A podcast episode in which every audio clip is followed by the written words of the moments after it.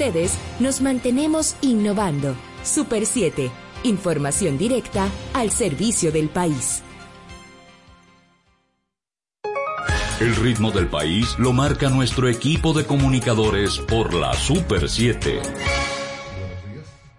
Buenos días, República Dominicana. Buenos días al mundo. Es el jueves, 10 de febrero, prefin de semana. Febrero, mes de la patria. De la patria, que esta vez se extiende hasta marzo. El día de Sánchez. Y eso es importante Vi acción ayer en el altar de la patria, que lo había echado de menos, porque en el mes de la patria los responsables de las instituciones acuden a, al altar de la patria a llevar eh, flores, a rendir honor a los patricios. Y eso es importante que se mantenga esto en alto, sobre todo en estos tiempos de tantas confusiones. Así que hoy, bueno,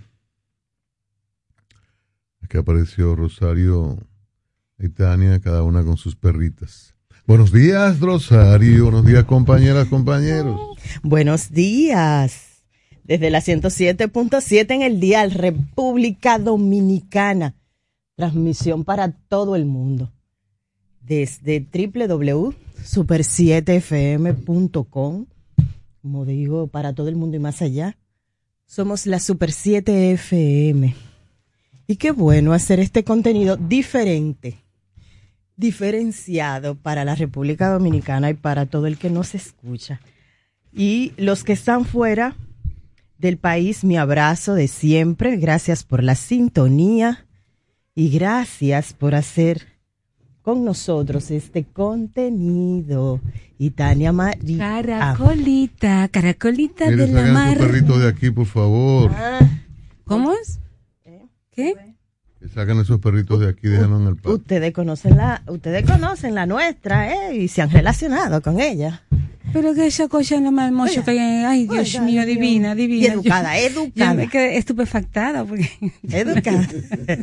sí. Señores, buen día. Qué bueno que nos estamos viendo a través de YouTube y escuchando de nuevo por la 107.7. Gracias por estar ahí desde las 6 de la mañana y durante todo el día, porque la 107.7 es adictiva para mí es un honor, un privilegio compartir esta mesa con esta gente querida de la que cada día aprendo. Algo me llevo a diario, porque esa, es la meta. A veces dice, leí hace mucho por ahí, que, que era imposible no aprender algo cada día, hasta la manera correcta de cruzar la calle. Algo se aprende. Fíjese usted hoy a ver, ¿qué va a aprender? De su familia, de la vida, del entorno. Y bueno, eso, eso nos toca como ser humano por el tiempo que estemos en este plano, en este planeta Tierra, con gente como José Francisco Arias, que es un ser humano al que yo estimo y valoro y mm. quiero. Mm. Hola, José Francisco mm. ¿Cuánto lo celebro? Ah, a ver si me sale alguna orquídea por ahí. puede llegar, puede llegar. Ah, sí, sí.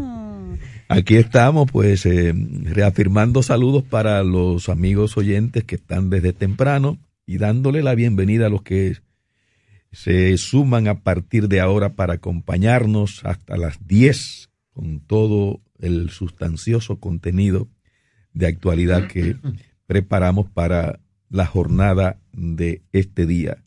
Gracias por la compañía, gracias por estar siempre.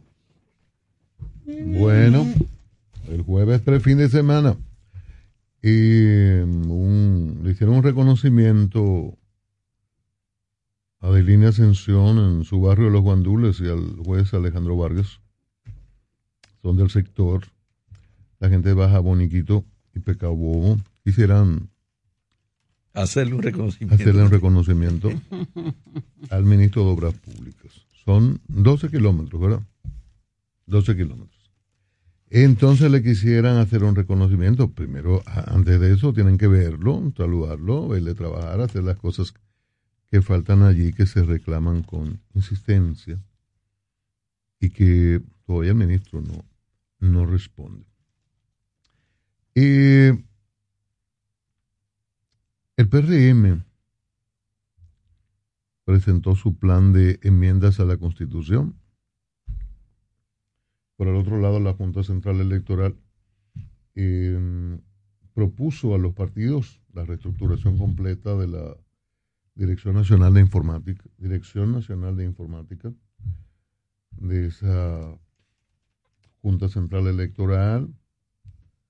En el periódico hoy, en una reseña de portada, se dice que se trata de una respuesta al partido Fuerza del Pueblo que días atrás alertó de una cantidad inusual de renuncia del personal técnico. La Junta dice, bueno, este es el esquema para que opinen los partidos. Saben que esa área es muy sensitiva. Muy sensitiva. Ahí se han dado los principales problemas de los procesos electorales y fracasó por primera vez, fue el fracaso de un proceso electoral, las elecciones municipales del 20, algo no, no, no visto anteriormente, algo grande, como que eso, no sé, como que eso quedó ahí, y eso, eso es grande, se dio un informe Parecería como un poco cosmético. la Procuradora General de la República, Miriam Germán, en su rol de miembro o miembra, no sé cómo se dice ahora, del Consejo Nacional de la Magistratura, entrevistando a un aspirante a juez de la Junta. No, era aspirante a... Era otro órgano otro órgano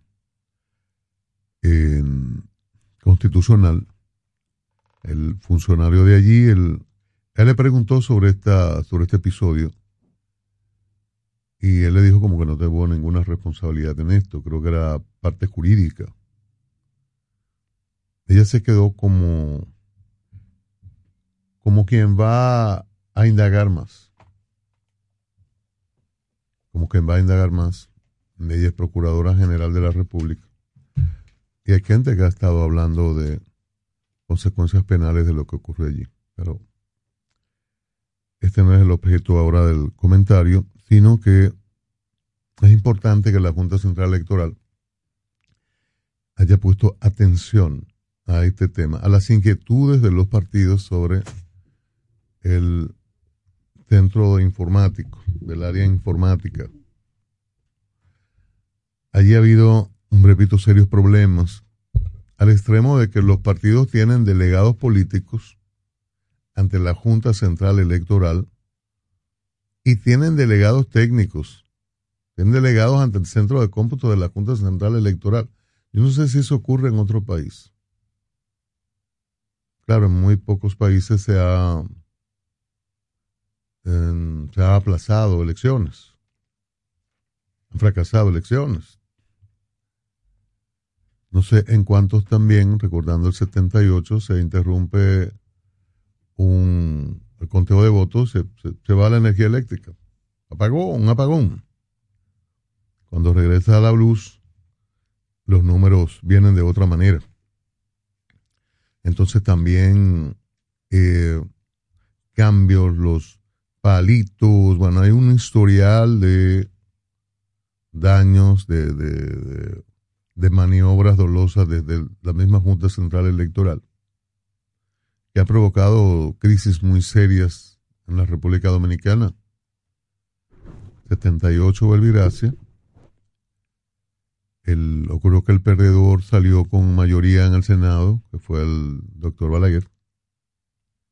Forzó una situación, una crisis que se extendió por días, con intervenciones de otros países o presidentes de otros países, recuerdo aquellos discursos del doctor Peña Gómez, sobre Jimmy Carter, sobre Carlos Andrés Pérez, sobre los demócratas, ¿cómo le llamaba de Washington? El, los demócratas no, le, hablaba de, del otro término para los liberales de Washington, creo que era eso. En el 86 también hubo una crisis muy seria. Una comisión en que presidió, encabezó el cardenal López Rodríguez, al final se colocó por encima de la Junta o la Junta o el gobierno permitieron colocarla o y dieron un veredicto y se fue. Ganó Balaguer, dijeron, dijo la comisión. En el 90 también, claro, Balaguer era un tramposo. Y la forma de elección de los miembros de la Junta Central Electoral facilitaba eh, cosas, ¿no? Y tenía gente importante allí. En ocasión, hubo una ocasión que tenía uno solo y ese bastaba. Porque siempre ha habido jueces o miembros de Junta Central Electoral temerosos. En aquellos momentos hubo muchas expresiones de de cobardía en miembros. Hubo también excepciones de honor. En, este fue el 90. El 94, una crisis mayor. Bueno, en el 90 iban para la calle, los periodistas dijeron que iban a la calle. Eh, pero no, no, no hubo nada. Yo fui al local a ver y no, hubo nada. Eh, en el 94 una crisis mayor que provocó cambios importantes en la constitución de la República en ese proceso de crisis entre mayo y agosto. Que por cierto ahora han venido discusiones sobre ese 50 más 1, porque en el acuerdo que planteó la reforma de la constitución, y regalarle a Balaguer dos años en vez de cuatro, usualmente se dice que acortaron el periodo de Balaguer. Pero si no ganó, no, no es acortarle, es regalarle. El 2 y 2 que él planteó, perdón, a, Peña Gómez, que Peña Gómez fue entusiasmado entre sus compañeros de partido a decirle que era el 2 y 2 y lo despertaron cuando él llegó allá. Pero Peña, por Dios.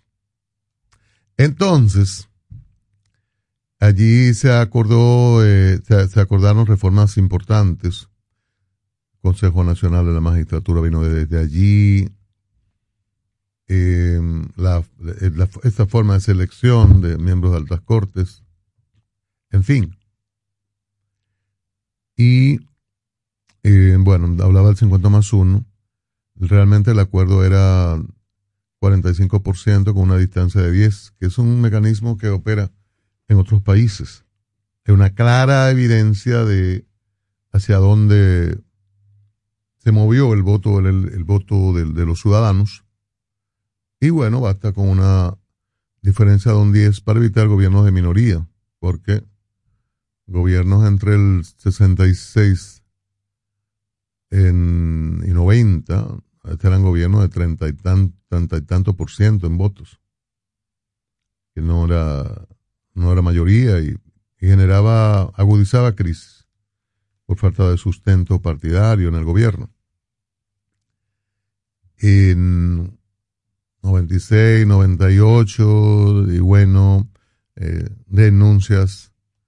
En el 2004 hubo una denuncia inusual, que fue que el del gobierno que era Mejía, después de la crisis bancaria, dijo que le hicieron fraude. era con, ¿cómo era aquel mecanismo Arias de la colita? La, era, dije que la gente iba a, iba a votar y dejaba una seña para que el otro, la, una cosa absurda. Y el del, el del gobierno dijo que le hicieron fraude. Bueno, en el 8 hubo denuncia, en fin, pero siempre muy vinculada al centro de cómputos. esto se mejoró en, y por eso la designación de los responsables de informática de la Junta Central Electoral tiene que ser validado por los partidos, por todos esos problemas. Por eso cuando pues al pueblo hace unos días dice, mira, ha habido una serie de renuncias inusuales. el presidente de la Junta respondió con un comunicado y dijo que había una reestructuración porque realmente admitía que se habían dado renuncias y había personas que habían expresado inconformidad bajo el actual esquema en, en la reformulación y replanteamiento sobre la composición de la Junta. Se dijo que no todos debían ser abogados. Ya la Junta no era lo relativo al aspecto contencioso se creó una instancia que es el Tribunal Superior Electoral para ventilar las situaciones contenciosas. De consiguiente, es un órgano de administración de elecciones. Y, por tanto, no ameritaba que todos fueran abogados, sino gente también que manejara números y a informática.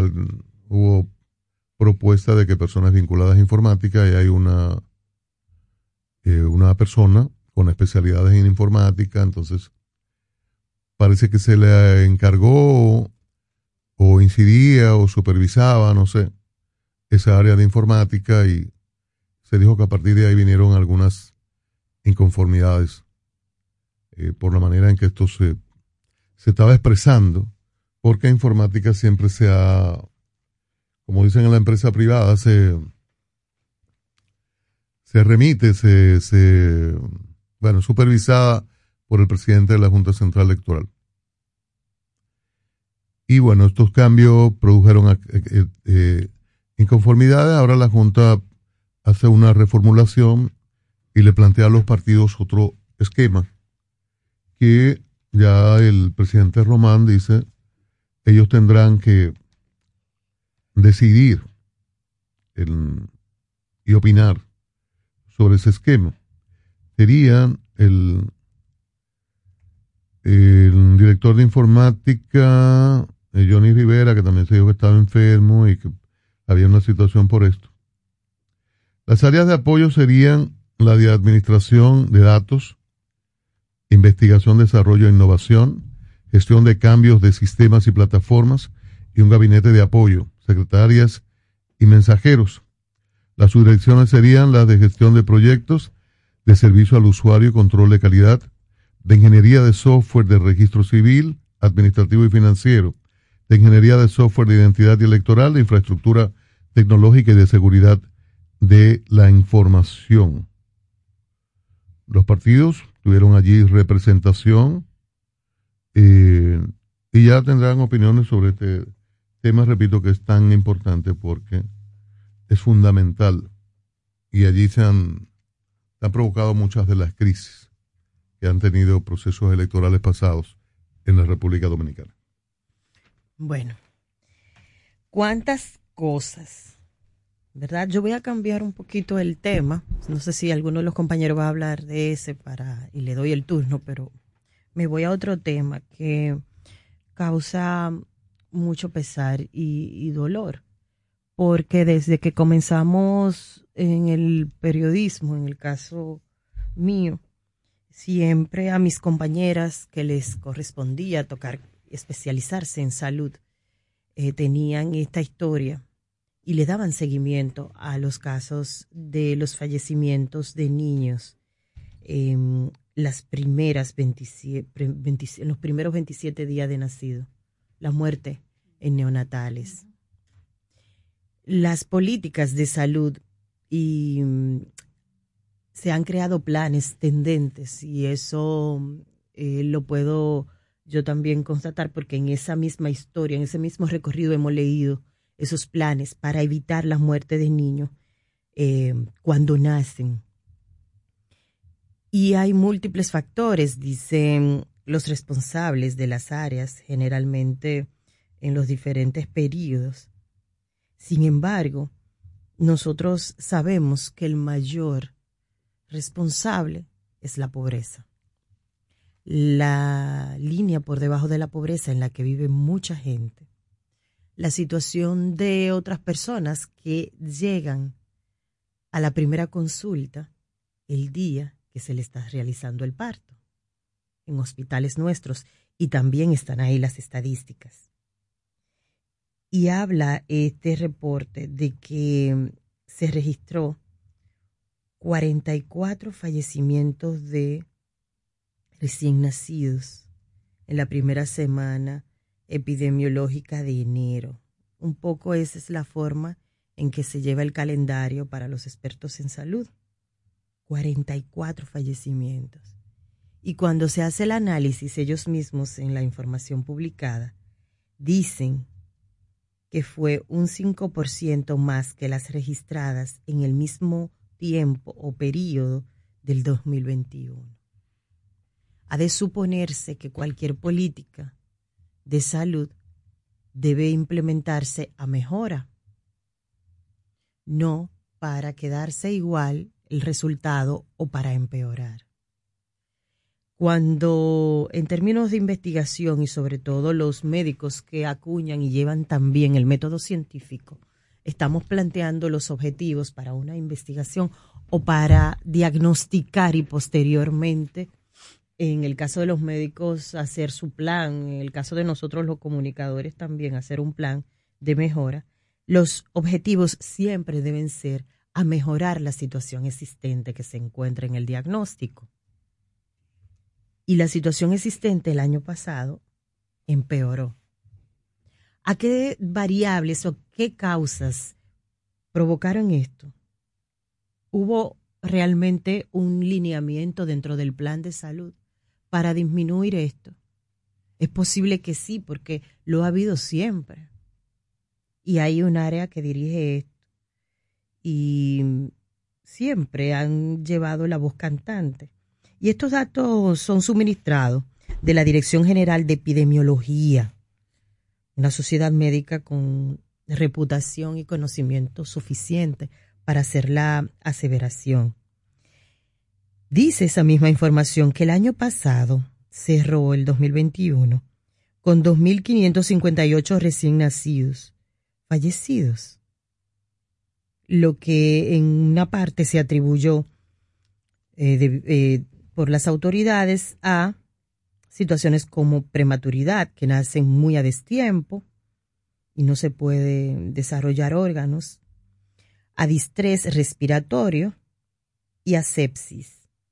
Sepsis, me imagino, que eh, refiere a una serie de, de aspectos con eh, alguna infección, y por ahí otras cosas.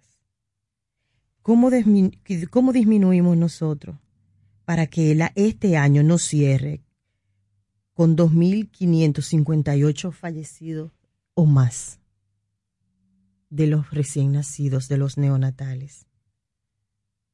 ¿Qué haríamos? ¿Qué debemos hacer? ¿Estaba consignado en ese presupuesto de salud la previsión y esa acción para que se disminuyera la cantidad de niños que se les van de las manos a sus madres sin antes mostrar, mostrarle el rostro. Que llevan durante, la mayoría son prematuros, dice, hay una de las causas, pero siete meses con esa esperanza de ver la carita de él o ella. Y se les van de las manos a los médicos, se les van de las manos a las madres o a los padres están en la misma condición de espera. Es difícil, es difícil ante tantas dificultades y situaciones que hay que atender. Usted decir que el año pasado nosotros tuvimos una cantidad de niños fallecidos y que este año no lo pudimos mejorar, habiéndose aplicado un presupuesto y habiendo tenido estructura para ello es triste. Reducir las muertes en neonatales siempre ha sido una línea incluso que se ha priorizado desde los organismos internacionales. ¿Qué está pasando? ¿Qué ha sucedido? ¿Por qué nos estancamos? Y bueno, no estamos hablando de cualquier cosa, estamos hablando de niños y niñas fallecidos antes de tener identidad. Y Tania María. Eh, Vamos a comerciales ah, y luego continuamos con los turnos. El verdadero sentido de la información lo escuchas en la Super 7 en la mañana. Te van a enviar unos chelitos y no tienes cuenta. Con tu efectivo Banreservas es así de simple. Solo utilizando un código. Dile a tu gente que te envíe tu efectivo desde donde esté a través de tu app Banreservas o desde tu banco. No requiere que tengas cuenta. Retíralo como una remesa en cualquier cajero automático Banreservas o subagente cerca sin necesidad de tarjeta. Tu efectivo Banreservas. La forma más cómoda de enviar y retirar tu dinero. Banreservas. El banco de todos los dominicanos.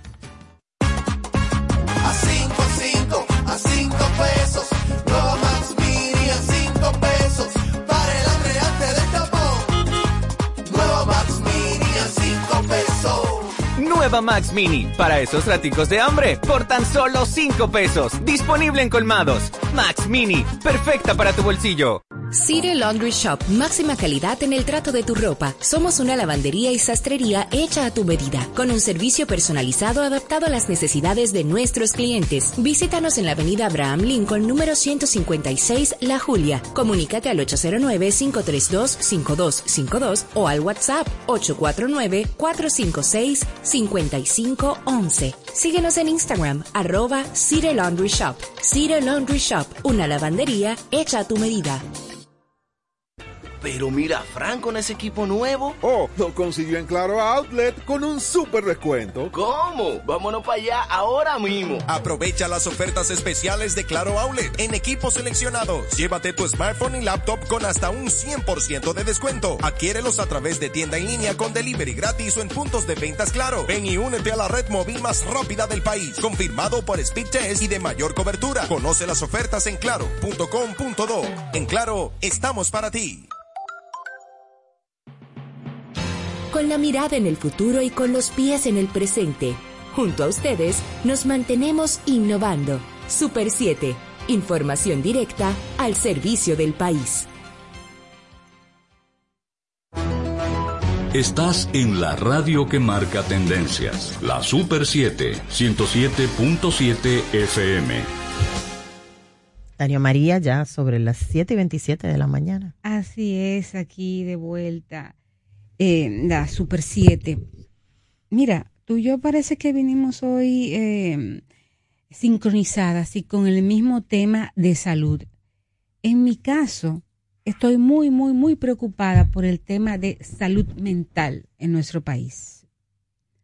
Tú vienes de analizar la situación que se está dando con eh, los indicadores de mortalidad infantil, ¿verdad? Que son importantísimos. Aquí son ñoños Sí, las, por lo menos cuando yo cubría salud, y tú también, las autoridades pasadas siempre tenían mucha ñoñería con esos, con esos datos estadísticos de muertes maternas y muertes eh, infantil, neonatal.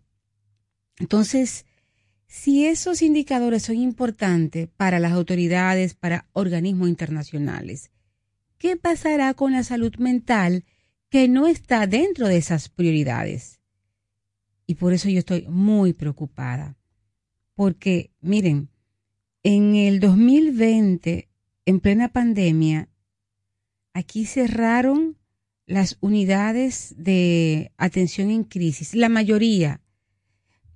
En el 2017, voy a contextualizar, en el periodo 2014-2017 se cerró el Hospital Psiquiátrico Padre Villini y se, eh, se estructura y se se, le, se reinventa y para que nuestro país pasara a formar parte de lo que es la gestión moderna de salud mental, el hospital psiquiátrico pasó a ser el centro de rehabilitación psicosocial de referencia nacional. Entonces, en ese centro eh, están las personas con trastornos mentales ya que no tienen marcha atrás y que han sido abandonados por su familia.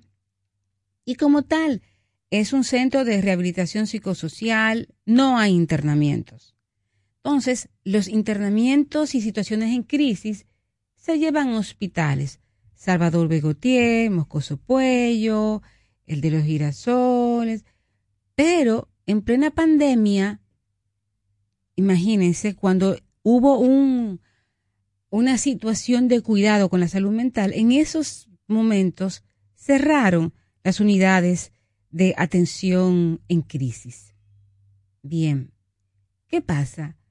Muchas personas mm, simplemente no conocen, no saben que, por ejemplo, el Hospital Padre Villini ya no funciona como hospital. Antes le decían eh, el 28, el famoso 28, ¿no? Se le decía, así lo conocía la gente popularmente. Lamentablemente, nuestro país, a pesar de tener tan altas cifras en trastornos mentales, no es prioridad. No es prioridad para las autoridades de salud. En, 2000, en 2019, las autoridades pasadas de salud crearon el Plan Nacional de Salud Mental, República Dominicana 2019-2022. ¿Y qué pasó, Rosario y Chico?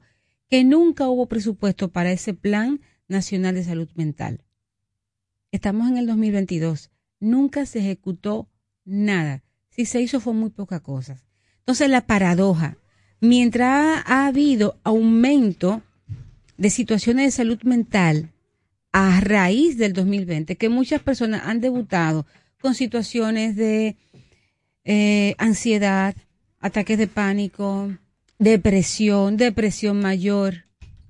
Aquí simple y sencillamente no hay un plan que se esté ejecutando. Muchos jóvenes con situaciones de, de trastornos, como por ejemplo trastorno límite de la personalidad, jóvenes que se están autolesionando y padres y madres que quizá no tengan, y esto sí, tengo que ser reiterativa, no tengan el dinero para llevarlo a una consulta privada. ¿A dónde lo llevo? Una madre que viva en el cercado, un padre que viva en Junumucú, Cutupú, La Vega. ¿Dónde? ¿En qué condiciones está el centro de atención en salud mental, el centro de intervención en crisis en el Murillo Quín? Porque otra cosa, señores, la, el nombramiento de psicólogos y psicólogas especializadas en salud mental es suficiente. Lamentablemente, vemos que no. Yo sé que no porque trabajo en el área. Antes de ayer, el periódico El Caribe trajo un reportaje fechado en Santiago. Lo hizo el periodista Miguel Ponce. Habla de que enfermos mentales viven en desamparo. Y hay una señora que ha hecho de la acera su hogar y eh, dice el reporte que autoridades van, autoridades vienen y la señora ahí.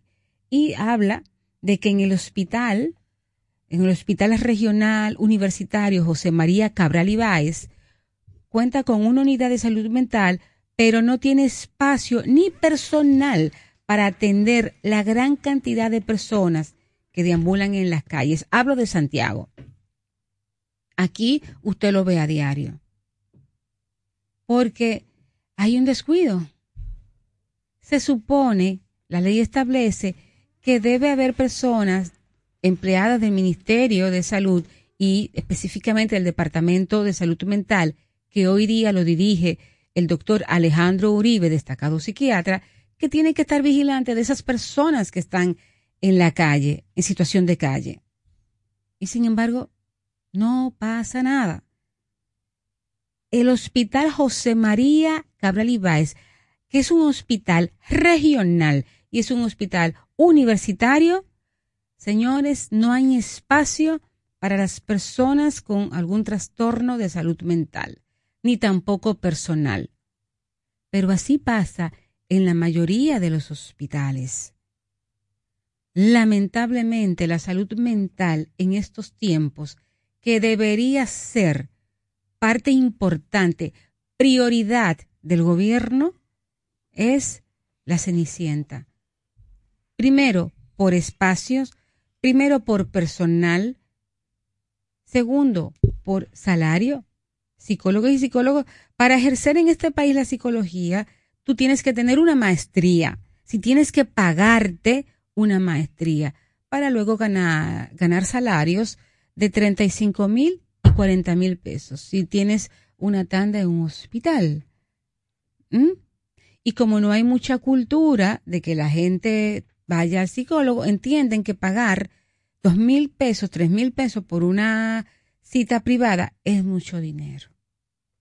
Entonces, nos falta un departamento de salud mental activo que tenga el presupuesto necesario, porque a nuestro país le hace falta mucha psicoeducación, entender, asumir la importancia de tener una buena salud mental. Si usted mentalmente, emocionalmente está bien, tendrá las herramientas para enfrentar las situaciones que le depara la vida. Ahora, si usted emocionalmente está desregulado, desregulada, no importa que tenga sus necesidades básicas cubiertas o esté bien de otro, de, su salud en general, porque la salud mental es imprescindible para el buen funcionamiento. De hecho, la OMS habla de salud mental como un estado de bienestar general. Entonces, ojalá em, que el Ministerio de Salud le dé lo que, o le otorgue lo que necesita el departamento, la dirección de salud mental del ministerio.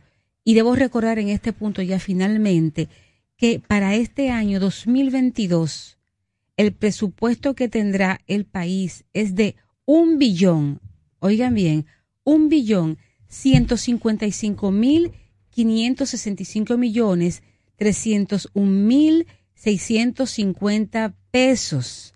De ese dineral, que yo lo, lo, sé decir porque lo leo, un 4% para educación, sí, el de la perrita, 4%, que no sabemos qué está haciendo o qué se hará con ese 4%, de tanto dinero para salud y salud mental. Gran misterio. Yo estoy detrás de la publicación ya en PDF del presupuesto para hacer ese, ese mapeo de cuánto va a destinar el gobierno para mejorar de manera integral la salud mental en la República Dominicana. Bueno, eh, en algunas zonas del país, específicamente el Cibao y muy particularmente en San Francisco de Macorís, ha habido manifestaciones de protesta por aumentos de precios eh, de artículos de consumo regular y por aumentos de, los combustibles. Y ha habido una declaración de parte del ministro de Interior y Policía, Jesús Chus eh, diciendo que eh, esas protestas son financiadas por importantes figuras de la oposición política con el fin de alterar la paz pública. Y buscan pues crear una cortina de humo, según el ministro de Interior y Policía, para esconder los hechos de corrupción del el pasado gobierno y entonces eh, mm, dice que son importantes figuras de la oposición quienes están al frente, quienes están dirigiendo, financiando esas protestas. Entonces, hay una alusión ahí, no, no lo dice directamente el ministro de Interior y Policía, pero eh, la gente que se está eh, procesando en la justicia, las investigaciones que hay, los expedientes que se están manejando actualmente, que por personas que en el pasado gobierno cometieron supuestos actos de corrupción, pues todos son del Partido de la Liberación Dominicana. Yo no, yo no veo que haya gente de otro partido de oposición que estén siendo procesadas.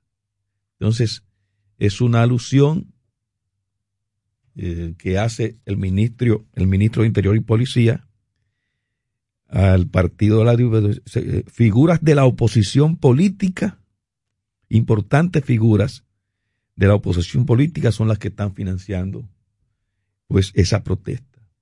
Entonces, yo interpreto, yo infiero que es gente del Partido de la Liberación Dominicana que se siente afectada. Según esa declaración del ministro de Interior y Policía, porque eh, hasta ahora no veo otro partido de oposición que está la fuerza del pueblo, que tenga personas, miembros dirigentes que estén siendo sometidos a la justicia por actos de corrupción. Entonces, importantes figuras de la oposición, política de la oposición. Bueno, está, está el presidente, el expresidente Danilo Medina, que tiene familiares, inclusive hermanos, que están siendo procesados en, en ese sentido. Y no puedo ver para, para otro lado. Quizás el ministro de Interior y Policía debió ya decir, revelar, hacer la, la precisión de manera directa de quienes pueden estar encabezando esos movimientos de protesta. Eh, yo creo también como que fue muy, muy inmediato el, el ministro de Interior y Policía para hacer esa alusión, porque eh, fue una, protesta fundamentalmente de un, prácticamente de un día que hubo en San Francisco de Macorís con quema de neumáticos y eso. Quizás si hubiesen pasado algún tiempo de manera sistemática y que se siguiesen desarrollando estos movimientos en diferentes zonas, eh, ya pudiera llamar así la atención de las autoridades y, y decir, bueno, ya esto se está, esto hay que controlarlo. Pero mm, con una manifestación así, quizás el hecho de que se quemaran neumáticos y quieren controlar la situación. Pero lo que interpreto es que según las informaciones de inteligencia, eh, a juzgar por lo que ha dicho el ministro de Interior, las informaciones de inteligencia de que disponen son figuras políticas importantes de oposición que están pues financiando esa protesta. Yo solamente veo para el PLD y figuras importantes políticas, una figura importante política. Bueno, pues es el, el expresidente de la República, Danilo Medina. Ya veremos si, si ese sector se siente aludido y reacciona ante esta acusación que ha hecho Bueno. el ministro de Interior y Policía. Ese titular Mm. me parece tan trillado.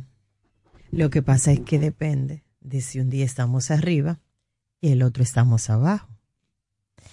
Nosotros lo que tenemos un ratito por aquí, por los medios, lo hemos leído muchísimo.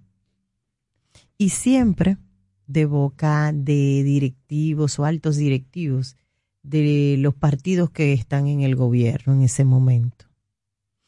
Y muchas veces sin tener o teniendo, porque me imagino que el ministro de Interior y Policía, si él no tiene información de dónde vienen las protestas, entonces habría que hacer una revisión profunda.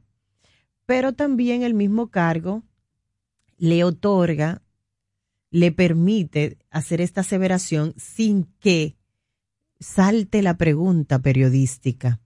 Entonces, como ustedes tienen parte de los organismos investigativos más acuciosos y más expertos del Estado, pues entonces, señor ministro, ¿cuáles son esas personalidades de la oposición que están detrás? Díganos los nombres. A la gente hay que preguntarle los nombres. Que le ponga rostro a las denuncias. Y si no, entonces que haya unas consecuencias. Pero la consecuencia, por ejemplo, el ministro, que también, imagínese un todopoderoso ministro de Interior y Policía, no devienen ahí mismo, porque no, porque son, y tampoco está haciendo algo como una, un acto de corrupción o prevaricación, nada de eso. Eso viene con el tema reputacional. La comunicación se construye día a día y cada cosa comunica, como decía Paul Waslawick. Entonces usted hoy hace esa aseveración así tranquilo, con todo el peso y el poder que le otorga perdón, la posición. Salud. Gracias, la posición de Estado y con nada de identificación de posibles responsables, que es lo que debería ser. Y déjenme decirle que aunque diga los nombres de los responsables, las protestas no son nada ilegal en la República Dominicana. Están establecidas como parte del ejercicio ciudadano de reacción social y que debería, y bueno, de eso sabe el PRD, de dónde viene él, ahora PRM. El tema de la protesta y de utilizar los instrumentos de choque y contrachoque que son legitimados por las sociedades democráticas.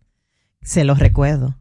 Lo que pasa es que son todos los políticos nuestros que cuando llegan a ese cargo se olvidan. Ustedes no se acuerdan de Monchi Fadul y los titulares de Monchi Fadul. Yo creo que los medios, cuando realmente no teníamos titulares, cuando eh, eh, Don Monchi estaba en alguna actividad, eso era pa primera, como decíamos nosotros, tírala pa primera. Porque eran titulares siempre en esta misma tesitura. Porque son titulares de relaciones públicas y de impacto de golpe mediático. Eso también es un boomerang, que es un instrumento, es una figura que utilizamos en comunicación estratégica para calcular eh, el contrapeso de lo positivo y lo negativo que pudiera resultar en una acción, una acción comunicacional. Entonces, muchas veces aquí no se está, mire, aquí la gente se está yendo con el inmediatismo. Lo que sea, dale para allá, públicalo. No, pero hay que pensarlo. Eso, no, no, no, públicalo, dilo. Que el golpe, ¿cómo es? El golpe avisa y además, estamos, así mismo, estamos en el poder. Y la palabra estamos pasa a otro plano. Entonces, esa construcción debilita su reputación, su imagen, que yo sé que es una trayectoria dilatada en la política y en diversos cargos. No tengo que contarlo yo, Wikipedia lo dice sola. Entonces, ¿por qué siempre la liviandad? ¿Por qué la ligereza? Porque no hay consecuencia. A este pueblo no le importa si usted dijo en el, en el mismo puesto, que es una, un tema de percepción, la de la delincuencia. Van y le votan igual. Y este que tomó un titular, en el caso del ministro actual, el señor Chubásquez, como se le conoce popularmente, no tiene miedo a eso, tiene una trayectoria, está curtido en esto, de el te digo y tú me haces el jueguito de que te lo crees. Y me votas. Y yo estoy en el poder y se me olvida cuál debe ser la verdadera política pública. Hay situaciones en San Francisco de Macorís, la hay en todo el país. Y las hubo anteriormente también, cuando decían que los atracos eran una percepción personal, una construcción también social y, y, muy relativa de cada uno de nosotros en función de nuestras experiencias. Tú sabes, toda una teoría psicológica también adicional a las ya establecidas. Entonces es una falta de respeto. Hay situaciones sociales y ustedes más que vinieron de esa lucha de hacerle la contra a tantos gobiernos con o sin razón porque siempre fue un instrumento efectivo del PRD, ahora PRM, fue poderosísimo de gestión de la imagen y de gestión del posicionamiento de, muchísimos de ellos, que si no se hubiesen empujado en el Congreso, a lo mejor, ¿verdad? y, todo lo que han hecho en, la construcción de su liderazgo. Entonces, eh, no hay situaciones sociales en este paraíso, en este paraíso construido en un año y medio de gobierno. Hay situaciones sociales, ¿eh? Que, que sí, que vienen acumuladas de tantos años del PLD, 16, 20, lo que usted quiera, también. Pero hay una construcción de años de ejercicio populista e irresponsable de titulares como ese, señor ministro? Yo pienso que, que les está faltando em, mucha madurez política para responder y creatividad. Como bien han dicho mis compañeros, eh, es una situación que tenía, primero tenía razón de ser. Segundo, como bien acaba de, de comentarnos Rosario, tenemos derecho, pero además siempre ha habido esa herramienta desde la sociedad para reclamar lo que entienden que es justo. Que el ministro diga que son protestas financiadas por oposición política para alterar la paz. Bueno, ¿será que él está hablando por su experiencia? Porque puede ser. ¿Ok? Está hablando por su experiencia. Es probable porque ellos estuvieron 20 años en la oposición. De repente están tomando agua de su propio chocolate. Pues, ¿Quién sabe? Si él lo dice, si él lo sugiere, algo sabe, algo le recuerda. ¿Ves? Porque yo juzgo por mi condición. Si en algún momento yo lo mandé a Informe de hacer. inteligencia. Perdóneme. Informe de inteligencia. Sí. Que se pasa todos los ¿Me días. Entonces, A las 5 de la mañana. Eh, entonces, lo, lo- lo que me apena a mí es que nosotros como sociedad vivimos en esto. Tú me dices, yo te digo, tú me dices, y los problemas importantes, las muertes neonatales aumentando, el dengue aumentando, los accidentes de tráfico aumentando, los motoristas, motociclistas haciendo lo que se les pega la gana, los tapones que tú no puedes salir a ninguna hora, ya, tú no puedes salir, porque antes había horas pico, ahora no. Ahora tú duras un trayecto, un, para un trayecto una hora, hora y media y pasa nada. Esquinas donde debería haber un miembro de DGC, por lo menos para que eh, a los conductores nos, nos aplaque un poco, porque también tenemos parte de culpa. Aquí tú vas por una avenida, ponte tú José Contreras, dirección este-oeste, y que es estrechita, pero la gente viene y se mete, se mete, y coge el carril contrario. Solamente, ese es un ejemplo. Nos falta conciencia ciudadana. Entonces, esos temas importantes para nosotros como sociedad no se están discutiendo. No, porque tenemos que discutir que este hombre está diciendo que, que las protestas son financiadas por oposición política. Eso es lo que se está eh, debatiendo hoy. Entonces, temas importantísimos para nuestro crecimiento como sociedad. Temas que van más allá de lo meramente político, sino que tiene que ver con el convivir. No se están tratando. Yo no he escuchado, leí rápidamente un titular del presidente que declaró de interés nacional la regularización de las bancas. No he escuchado de interés nacional la instauración de bibliotecas. Bibliotecas, clubes culturales. ¿Cómo vamos a, a provocar un cambio para una próxima generación si no lo estamos haciendo ahora? Si lo que vemos es banca, colmadones, bebedera. Dime, ¿cómo vamos a operar un cambio? Entonces, como sociedad, señores, pongámosles atención a lo que va más allá de la política, a lo que hicieron ustedes en 20 años, que no, que ahora estamos bien. Ahora, lo que ustedes no hicieron en 20 años lo estamos haciendo nosotros. No, que lo que ustedes están haciendo ahora, este, este, este, argumentación y recontra, eh, recontra argumentación de lo que tú hiciste y yo no hice a nivel político nos va a seguir cavando la fosa como sociedad. Nos estamos diluyendo, reitero. Somos una sociedad pobre, pero no solamente en el ámbito político. Nuestra pobreza no se limita al dinero, no. Pobreza educativa, pobreza ciudadana, cuando usted ve que aquí se estacionan eh, carros paralelos y no te importa el que viene detrás, pasa como puedas. Cuando tú quieres cruzar una intersección, pero la gente la ocupa, a pesar de que dice no ocupe la intersección, pues que a mí no me importa cómo tú vienes, el que tengo que cruzar soy yo. Yo he hecho la prueba, yo he estado en intersecciones, ¿verdad? Esperando que alguien me dé el paso, Rosario.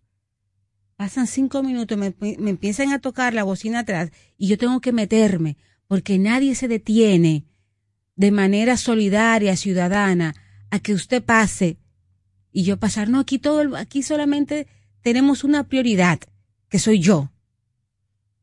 Y como, si, si seguimos funcionando así como sociedad, pensando solamente en el bienestar individual y no en el colectivo, nos vamos a qué? A eso mismo.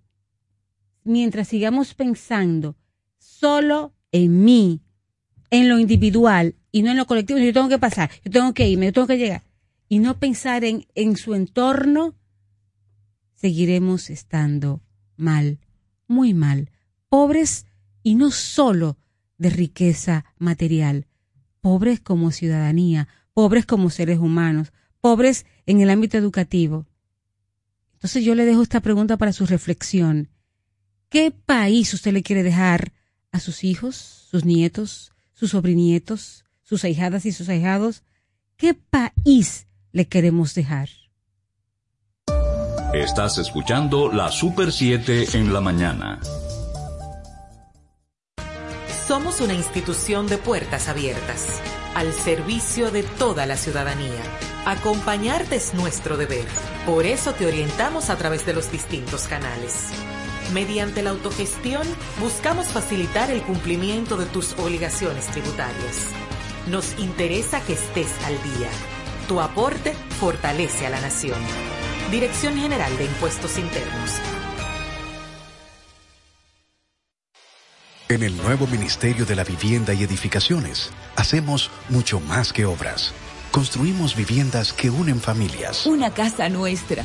Con su título, para que tengas un pedacito de Dominicana con tu nombre y lo llenes de historias felices. De aquí ya no nos saca nadie. Escuelas para aprender cómo se debe. Lo que más me gusta de mi escuela son las canchas, el aula, el patio. Hospitales para cuidar a los tuyos. Así cualquiera se sana. Y tu familia crezca con calidad de vida. ¡Mami, vamos al parquecito! En el Ministerio de la Vivienda y Edificaciones, MIVET, más que obras, estamos construyendo un mejor futuro. Adquiere el TCL 20 Pro 5G exclusivo en Claro. Tecnología de punta asequible para ti. Visita tu punto de venta Claro más cercano o accede a su tienda virtual claro.com.do.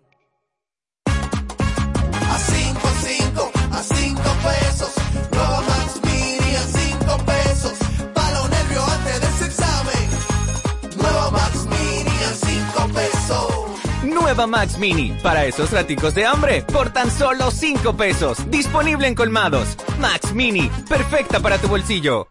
Estamos avanzando, rompiendo las fronteras entre la gente y la Cámara Alta. Ahora somos un Senado más humano, incluyente y participativo.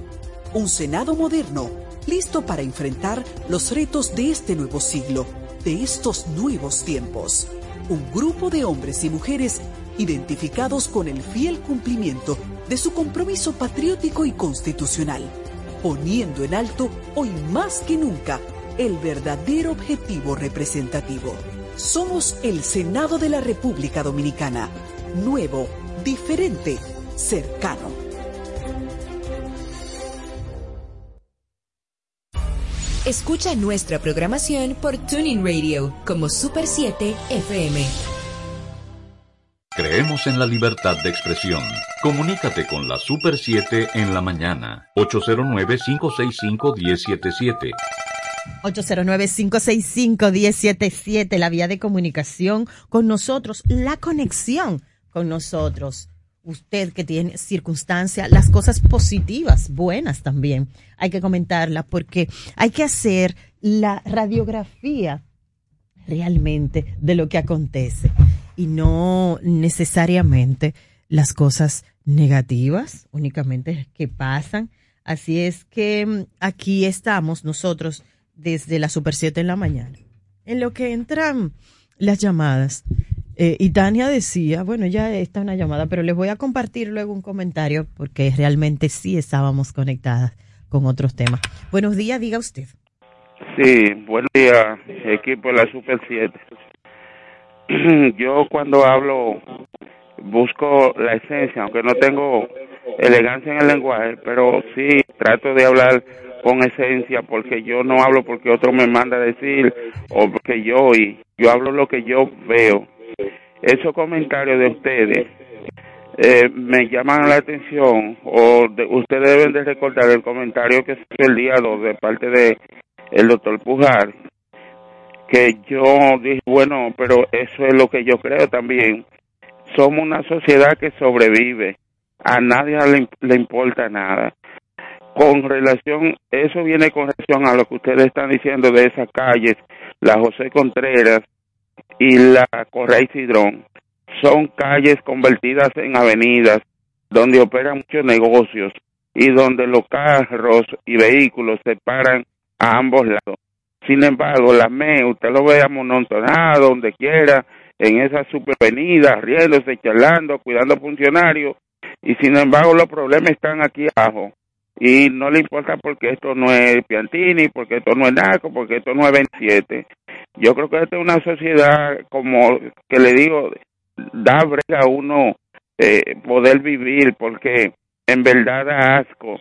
Yo en el año 19 a un enfermo que llegó, eh, que fue, fue objeto de una golpiza, y sin embargo allí yo vi que eh, los médicos lo mandaron a sacar por guardia, y el guardia incluso lo estaba empujando y dándole golpes para que saliera a un, a un hombre grave. O sea, él decía, me van a dejar morir, me van a dejar morir. Y por eso ustedes oyen todos esos sectores, que profesores, que médicos, que sé yo, que no, no en nada. Eso da asco. Muchísimo. Y como, y como le digo brevemente, estas avenidas son un problema porque son calles convertidas en avenidas y tapones tras tapones y nada pasa Muchísimas a lo largo de gracias. esas calles. Gracias por hacer el contenido de la Super 7. Buen día. Es decir, que en una sociedad de yo tengo la razón. Yo me voy a ir porque yo tengo la razón y me voy. Yo me voy a enviar contrario porque yo tengo la razón, voy tarde.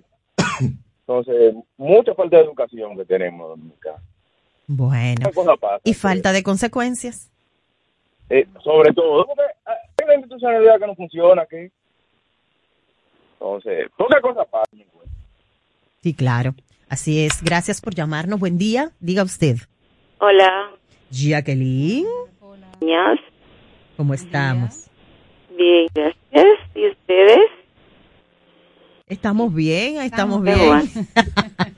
Miren, ahorita quizás yo no supe expresar, pero yo lo digo, no estoy de acuerdo con el método de protesta ahora, después de la Marcha Verde y de la Plaza de la Bandera. No, no estoy segura de que lo esté patrocinando la oposición, pero la oposición que dijo el, el ministro de Exterior, porque yo no creo que ya el PLD aquí tenga ese poder, no lo tiene. Pero para Brito de las Américas, Brito, yo participé en la Marcha Verde, fui a una de las protestas de la bandera y a mí no me han pagado un centavo. Hay alguien que tiene los cuartos míos y no me lo han dado. Yo no he recibido un chile de eso. Entonces, en la Marcha Verde, en la Plaza de la Bandera, participaron la mayoría de los barrios de esos de esos barrios pobres. Yo muchos muchachos de esos barrios pobres con con redondantes, con tambora, con guira, haciendo su fiesta y protestando junto con nosotros. Nada más éramos nosotros de clase media y los de clase alta.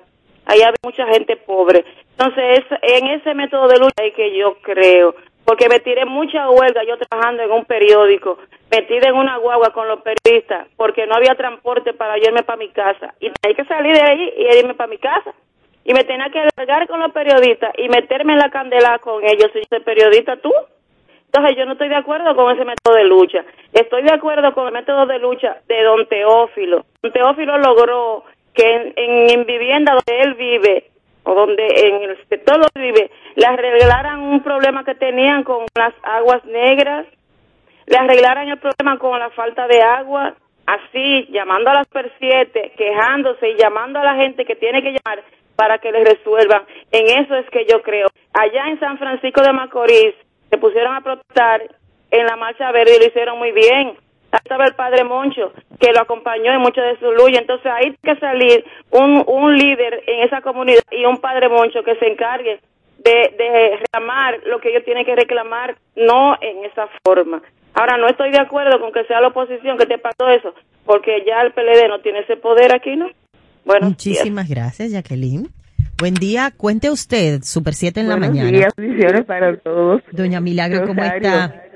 Tengo y sumo interés de hablar contigo. Sí, Anoche Eh, le ¿a qué hora te escribí. llamo? Sí, anoche le escribí que estaba en docencia, ya usted sabe. me di cuenta, me ¿Cómo di es cuenta. eso, doña Milagro? Que eso es, ¿Cuál es la hora mejor? como locura, que no que si Sí, están en la sé, mi misa no pueden mirar para ninguna parte. Ajá. Sí, pues tengo de- a las interés. 10 cuando yo salga Ah, hablamos. está bien, te llamo al celular. Sí, sí. Ok, gracias mi vida. Ay, a usted también. para todos, ¿eh? Igual, que esté muy bien, doña Milagros. Buenos días, Super 7 en la mañana. Cuente usted. Saludos, ¿cómo están ustedes? Saludos. Lo que dice el, el Chubaque, el ministro de Interior y Policía, no es cierto. Porque yo no soy PLDista, tampoco soy del gobierno, y cuando yo voy a comprar la gasolina me la venden carísima, igual que a los PLDistas y igual que todo. Cuando voy a comprar la medicina, que está súper cara, que ha aumentado, bueno, una pastilla de infección que yo compro solamente eh, aumentó cajita 400 pesos un fuetazo. Entonces, eso no es ningún... Que sea responsable y que diga, si es un partido, que diga qué partido es, porque es mentira, ningún partido. Es la cosa que está cara y, y muy difícil la calle. Gracias. Muchísimas gracias a usted por llamar a Super 7. Buen día. Díganos usted. Buenos días, Hola, buen día. Rosario, ¿cómo tú estás? ¿Estamos bien? ¿Estamos? Mira, esta mañana temprano, leyendo el decano, vi un artículo de el general Altuna Tesano, de Fuerza Delta 3, un grupo de militares. Sí. Pero la pluma de, de él, y él dice, el artículo dice que la ilegalidad no puede generar legalidad. Se está refiriendo a la posición de el, director de migración de carnetizar a los que viven en la frontera. Y él cita los artículos de la misma ley de migración y aclara las cosas. O sea, si yo estoy ilegal en Puerto Rico, yo no puedo requerir legalidad. Aquí tenemos, según él, más contado dos millones de haitianos, porque tú sabes que el plan de regularización, que debió ser un éxito, porque el gobierno lo aportó todo, pero el gobierno de Haití no fue capaz de darle un de nacimiento al 90% de los haitianos. Incluso aquí tú sabes, porque tú eres muy in- informada, que el embajador Frisinea sufrió huelga porque los haitianos dieron su dinero y no le dieron papel. Sí. Nosotros no podemos permitir que nadie que esté ilegal tenga de- eh, los derechos fundamentales, claro, si se accidenta, un asunto médico, pero no podemos seguir cargando con quien nos dio candela. Gracias. Gracias a usted por llamar a la Super 7. 809-565-1077, la vía de comunicación con ustedes. Diga usted. Buenos días, Rosario. Hola, buen día. Mira, le damos gracias a Dios. Se le cayó la llamada. cayó. Por favor, repítala para que lo escuchemos. Buen día. Para darle gracias a Dios. Buenos días, me recuerda que el Logan. Arriba con la Super 7. Vamos arriba. Vamos arriba. Gracias. Ay, se cortó. Caramba. Lo Sí, buen siento. día. Vamos abajo. Chicos, Güey. este país está pasando como, como cuando está jugando domino, que se trancó el juego. Yo vengo ahora mismo en un camión hoy, eh, por la, por aquí, por la Charlie. Una persona viene delante de mí comiendo fritura, jugo y de todo. Cuando terminaron, un grupo en un carro, metieron los platos en una funda y los vasos y los tiraron para la calle. Delante de mí, normal, así en la misma calle. Pero esa misma persona son- Tenía que ser un puerco. Oiga, me dio una, me dio indignación, una indignación. Esas son las personas que después llaman para decir que, que el país está lleno de basura. Porque es que este, este juego se trancó. Por todos lados tú estás trancado. Gracias, caballero. Nos toca pensar cómo hacer la diferencia de manera individual y que impacte en lo colectivo. Hola, buenos días. Buenos días. Eh, mi nombre es Faustino Quintana. Le voy a hacer un comentario. Esta mañana yo vengo caminando por la calle, voy a mi, a mi trabajo. Me paran unas cuantas patrullas de la policía. Me dicen que permita revisarle. Yo le digo que sí, que no hay problema. Digo, mire, esta es mi comida. Y bueno, y me revisaron.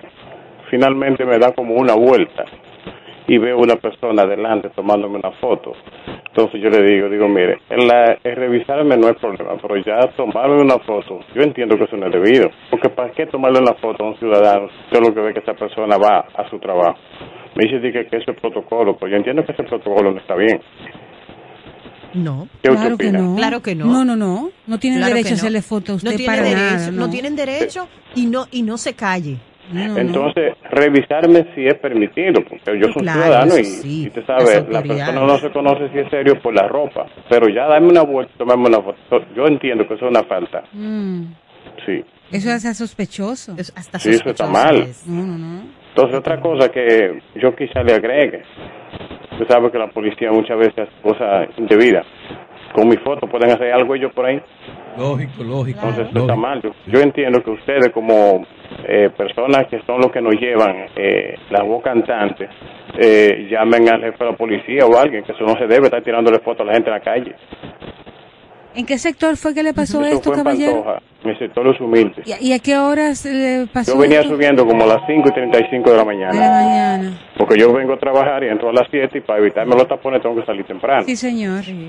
Pero, pero acuérdense que cerca de ahí, en los Alcarrizos, acuérdense que hay un grupo que tiene, hay grupos que tienen que salir juntos y aún así, el año pasado eh, atracaron a uno de ellos, venían todos juntos, pero tres, en un motor que tienen horas, que tenían horas dando vuelta en la esquina y todo el mundo sabía que iban a atracar a alguien muy cerca de Pantoja.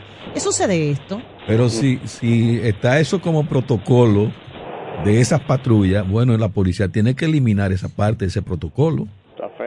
Cuando Vamos, en algún momento, no, no hoy, pero cuando hablemos con el vocero de la policía. Yo creo que está para- pautado. Ah, bueno, para que nos explique esto, porque Sí, no, no es correcto, bueno. no está bien. Eh, y en otra ocasión quizá yo vuelva y haga esta misma llamada para preguntarle a ver, porque Sí. por lo menos esa parte no me gustó. Que me registraran no es problema, Exacto. pero que me tomara foto no me gustó. No, porque a todos los ciudadanos la policía tiene la prerrogativa o, o las autoridades de detenernos, de revisar Claro, o de no, cualquier Yo situación. en esa parte estoy muy claro, que soy un Sí, ciudadano y la policía sí. tiene todo el derecho en un momento pararme y registrarme y no hay problema. Pero ya fotos no me gustó eso. Yo se lo dije, digo, mira, el protocolo ahí se cae, porque eso de fotos, mire, yo ni siquiera en mi teléfono me gusta usar fotos de nadie. Yo tengo una foto de una persona, si usted me autoriza, hasta su teléfono usted me llama y si usted no me dice que lo grabe, yo no lo grabo. Bueno, pues ya usted sabe, usted me disculpe, muchas gracias. No, no, no, eh, para está eso su denuncia, estamos. Válida la denuncia. Para eso estamos. Buen día, Super 7 en la mañana.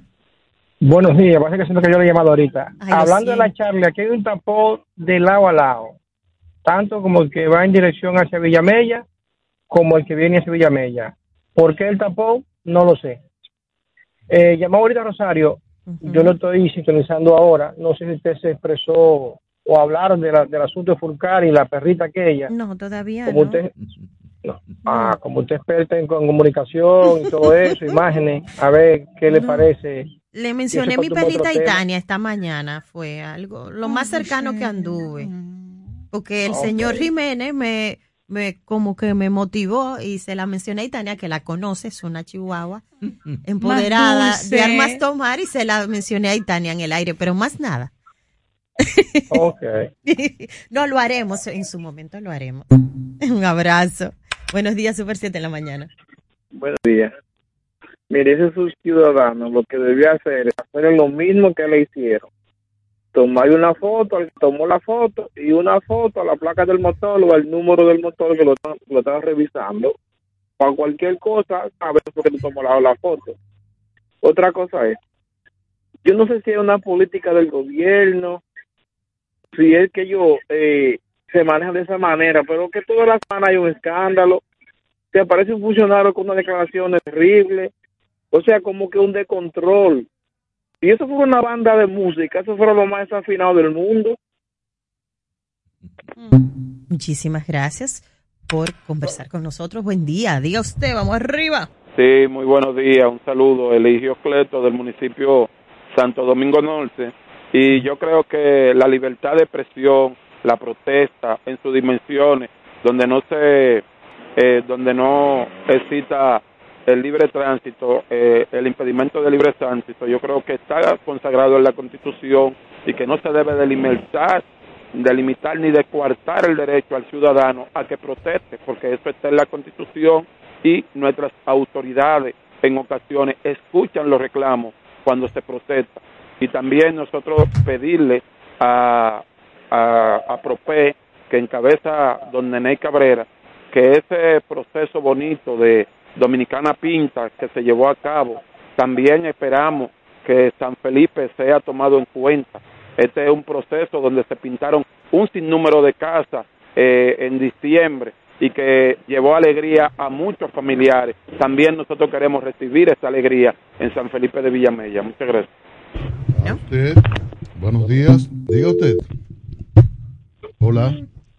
Sí, buenos días. Le habla José Pérez, Santo Domingo Este. Diga, Eh, Pérez. fíjense, con relación al tema de los aumentos de precios, yo creo que es bueno eh, comentar y resaltar que hay muchos factores externos que de una forma u otra han aumentado lo que son los incrementos de precios en el área de la atún, también en el área de los productos importados.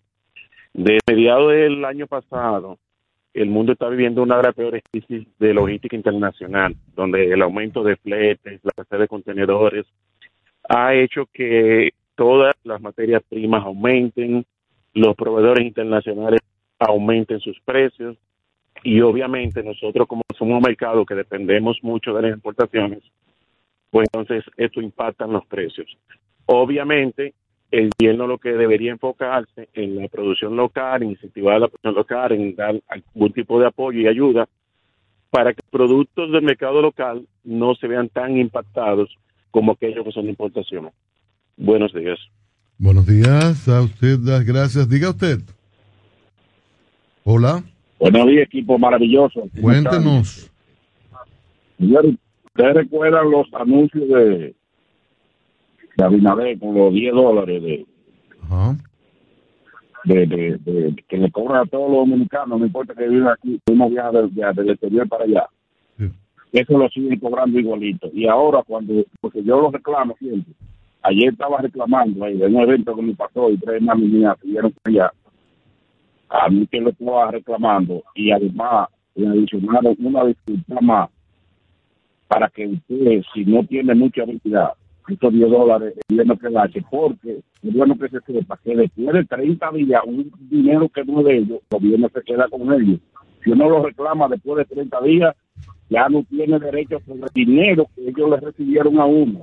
Así que hay que tomar en cuenta que además de que se iba a regalar Punta Catalina, se quiere regalar Bahía de las Águilas y todo eso que se va a hacer en alianza público-privada, no están cubriendo con los 10 dólares de los corajes. Buenos días. Gracias. Buenos días. Diga usted. Sí, buen día, Cristian. Cuéntenos. Cristian, pero aquí nosotros estamos, no le sacamos el guante al, al gobierno, pero yo tengo una hermana y un sobrino que le preparan tanque a mi papá y a mamá en Estados Unidos. Y ahora me dice mi hermana que ya no vale la pena. No, no, lo que vamos a hacer es que vamos a reunir los chelitos y compren algo, compren algo allá, porque ya aquí la cosa está, está por la nube, ya no vale la pena. Le preparamos un tanque con 200 y ya va a preparar un tanque, dice ella que se van 400, 500 y que ya no vale la pena. Entonces, la, la pero la gente no entiende eso, que es mundial. Bueno, esa es una explicación, pero el hecho existe. Hay que examinar siempre si el hecho existe. Yo, por ejemplo, entiendo que la- las declaraciones del ministro de Interior son lamentables, porque hay alza, sí, los, precios de los combustibles están caros y altos. Eh, hay razones internacionales que puedan explicar eso también. Pero en el componente del precio hay fuertes gravámenes, hay fuertes impuestos que el PRM en la oposición dijo que era un atraco. El presidente ha prometido revisar la ley de hidrocarburos, el, anunciar una revisión el 27 de febrero, pero no sé qué van a hacer. El gobierno no pudo hacer reforma. Ah, inflación, es un momento difícil para, para grabar más. Desmontar impuestos de los combustibles, no sé. Pero hay razones para quejarse. Que los organismos de seguridad puedan eh, coger alguna llamada de alguien en provincia, algún dirigente de partido que llame, que agite- eso es posible, sí. Pero existen razones que están ahí presentes. Y lo que hay que combatir son las causas. No eh, con determinados pronunciamientos restringir las posibilidades de que la gente se queje. Buenos días, diga usted. Muy buenos días, muy buenos días. Bruno Jiménez, un saludo a todos ustedes, pero hoy en especial a mi estimada Rosario. Mira, digo yo que mientras aquí, mientras esté el dólar 58 por uno, aquí no nos salva a nadie. Porque aquí nosotros compramos en dólares y le pagamos en pesos dominicanos. Señores, el dólar aquí está supuesto estar a un 8, un 10 por uno, porque aquí entran más de 30 mil millones de dólares entre remesas, eh, la, eh, la minería, zona franca, en fin, un sinnúmero de cosas. Y, y, y, y eso nada más lo hacen para favorecer todo, zona franca y, y la inversión extranjera al turismo, que lo que dan empleo de miseria. Aquí ahora vamos a dolarizar el país y tú verás cómo se acaba todo. Ah, pero a estos políticos no les conviene. Al 58 por uno no nos salva a nadie. Lo- incluso los peloteros que ganan millonadas de dólares, dejan su cuarto por allá que no lo traen para acá. Así que ahí es que está el mal. Ahí es que está el mal. Pasen buenos días de todas Gracias, buenos días, diga usted. Buenos días, Cristian. Cuéntenos.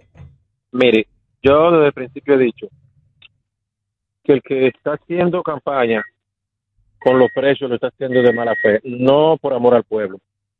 Porque, mire, Cristian, el componente que yo le podría achacar al gobierno es si el dólar se ha deslizado. En agosto de 2020 el dólar estaba a 59 por 1 y el dólar se ha mantenido estable a 57 por 1. Esa es la causa de aumento de precios que yo le podría ca- achacar al gobierno. Ahora bien, la producción nacional, yo que voy a, a los mercados, al mercado nuevo todos los sábados, aquí hay producto de sobra. Entonces, eso también podríamos indicárselo al gobierno, que no ha dejado caer la producción.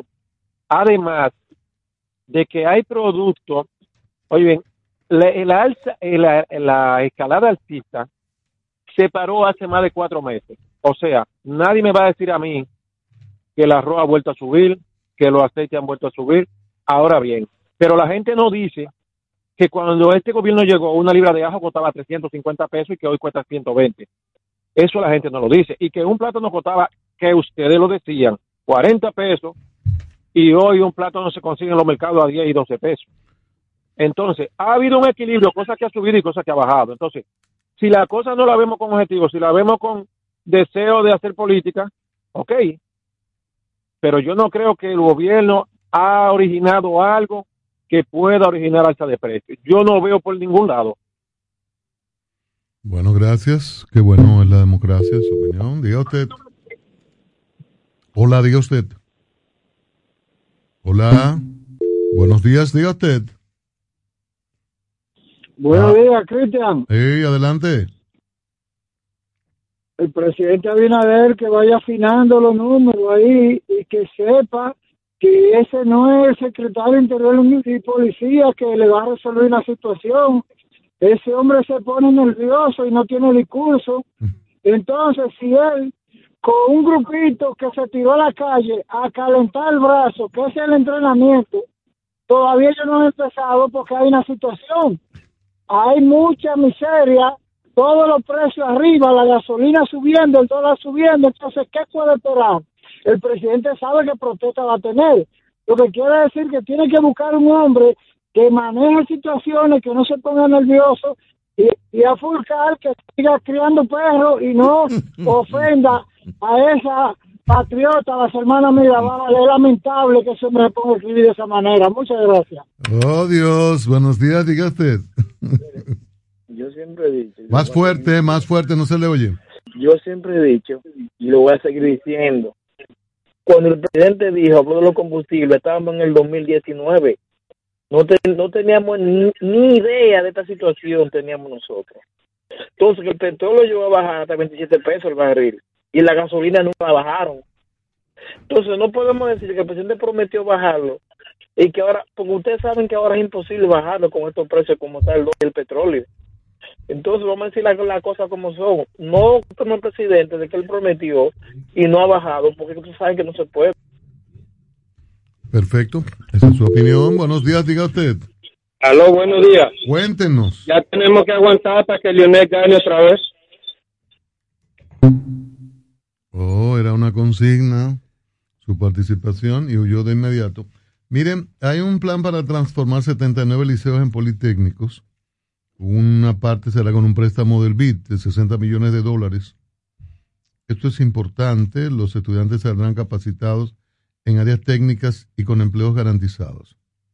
Es lamentable, repito la palabra, que el ministro y su perrita hayan provocado que esta información que es importante, y que es un planteamiento. Recuerdo que el, el- el ingeniero Ramón Alburquerque siempre ha hablado de esto, de convertir, de tener un politécnico en cada municipio.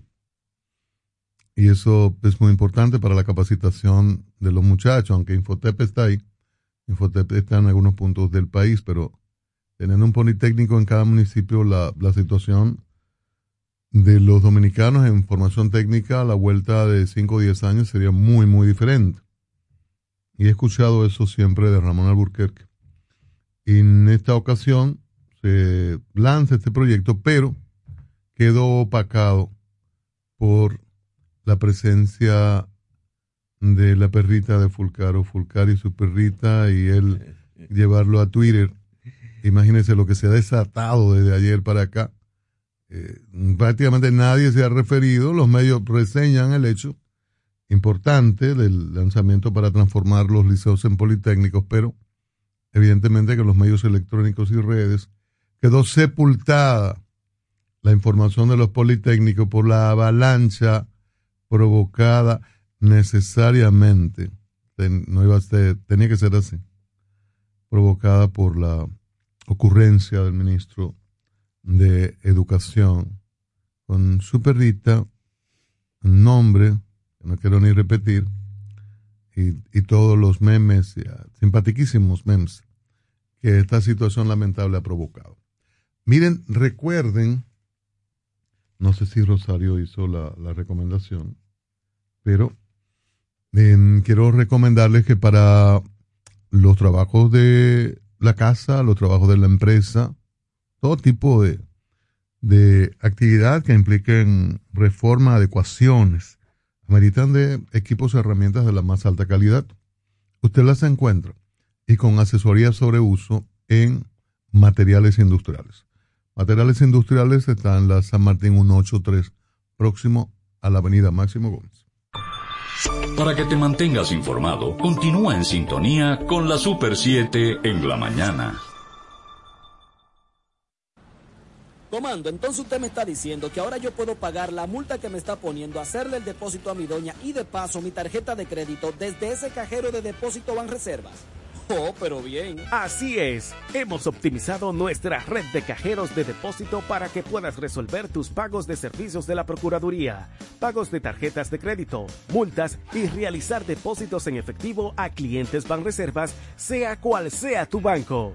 Cajeros automáticos Banreservas, tu banco fuera del banco. Banreservas, el banco de todos los dominicanos.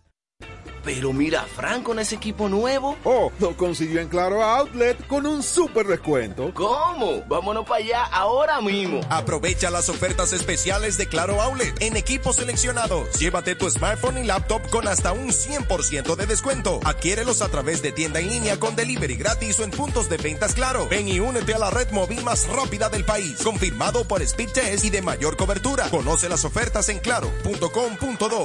En Claro, estamos para ti. En el nuevo Ministerio de la Vivienda y Edificaciones, hacemos mucho más que obras. Construimos viviendas que unen familias. Una casa nuestra. Con su título, para que tengas un pedacito de dominicana con tu nombre y lo llenes de historias felices. De aquí ya no nos saca nadie. Escuelas para aprender cómo se debe. Lo que más me gusta de mi escuela son las canchas, el aula, el patio. Hospitales para cuidar a los tuyos. Así cualquiera se sana. Y tu familia crezca con calidad de vida. En el Ministerio de la Vivienda y Edificaciones, MIVET, más que obras, estamos construyendo un mejor futuro. MQ Lámparas y Lámparas Quesada, especialistas en iluminación y decoración. Contamos con gran variedad de lámparas italianas y españolas, modernas y en alabastro, con los diseños más cuidados y especiales del mercado. Estamos ubicados en la Avenida Independencia 256 en Gascue, Avenida 27 de Febrero 265 en el Ensanche Piantini. En Santiago, calle Bartolomé Colón número 17, además de 22 tiendas móviles en los cuatro puntos cardinales del país con facilidades de pago. Para más información, llámanos al 809 687 23 2302 y 809-547-2614. MQ Lámparas y Lámparas Quesada, pioneros en la iluminación. ¿Se te quedó la tarjeta de débito en casa y necesitas efectivo? Pues así de simple tendrás tu efectivo, sin necesidad de tarjeta, solo generando un código. Programa tu retiro desde tu app Banreservas o desde tu banco y busca tu efectivo en cualquiera de nuestros cajeros automáticos Banreservas. Tu efectivo Banreservas, la forma más cómoda de enviar y retirar tu dinero. Banreservas, el banco de todos los dominicanos. Escucha nuestra programación por Tuning Radio como Super 7 FM. Interacción inclusiva y democrática. Cada mañana promovemos la libertad de expresión en la Super 7 en la mañana. Son las 8.32 minutos, 8.32 minutos. Hablemos ahora de cosas muy serias, de lo que duele, de lo que a uno no le gusta. Yo le decía pasados funcionarios de la Dirección de Impuestos Internos, que deben ser los funcionarios más odiados, porque graban. Cuando uno los ve, es como si viera que le dan un hachazo al, al sueldo eh, que uno percibe.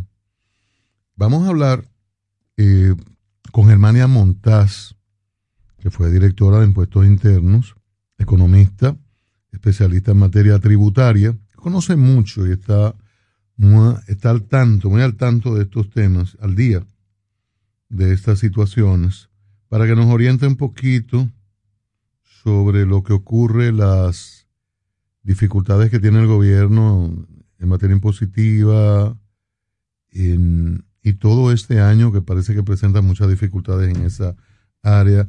Germania, buenos días, bienvenida a la Super 7 en la mañana. Buenos días a todos. Gracias por la invitación.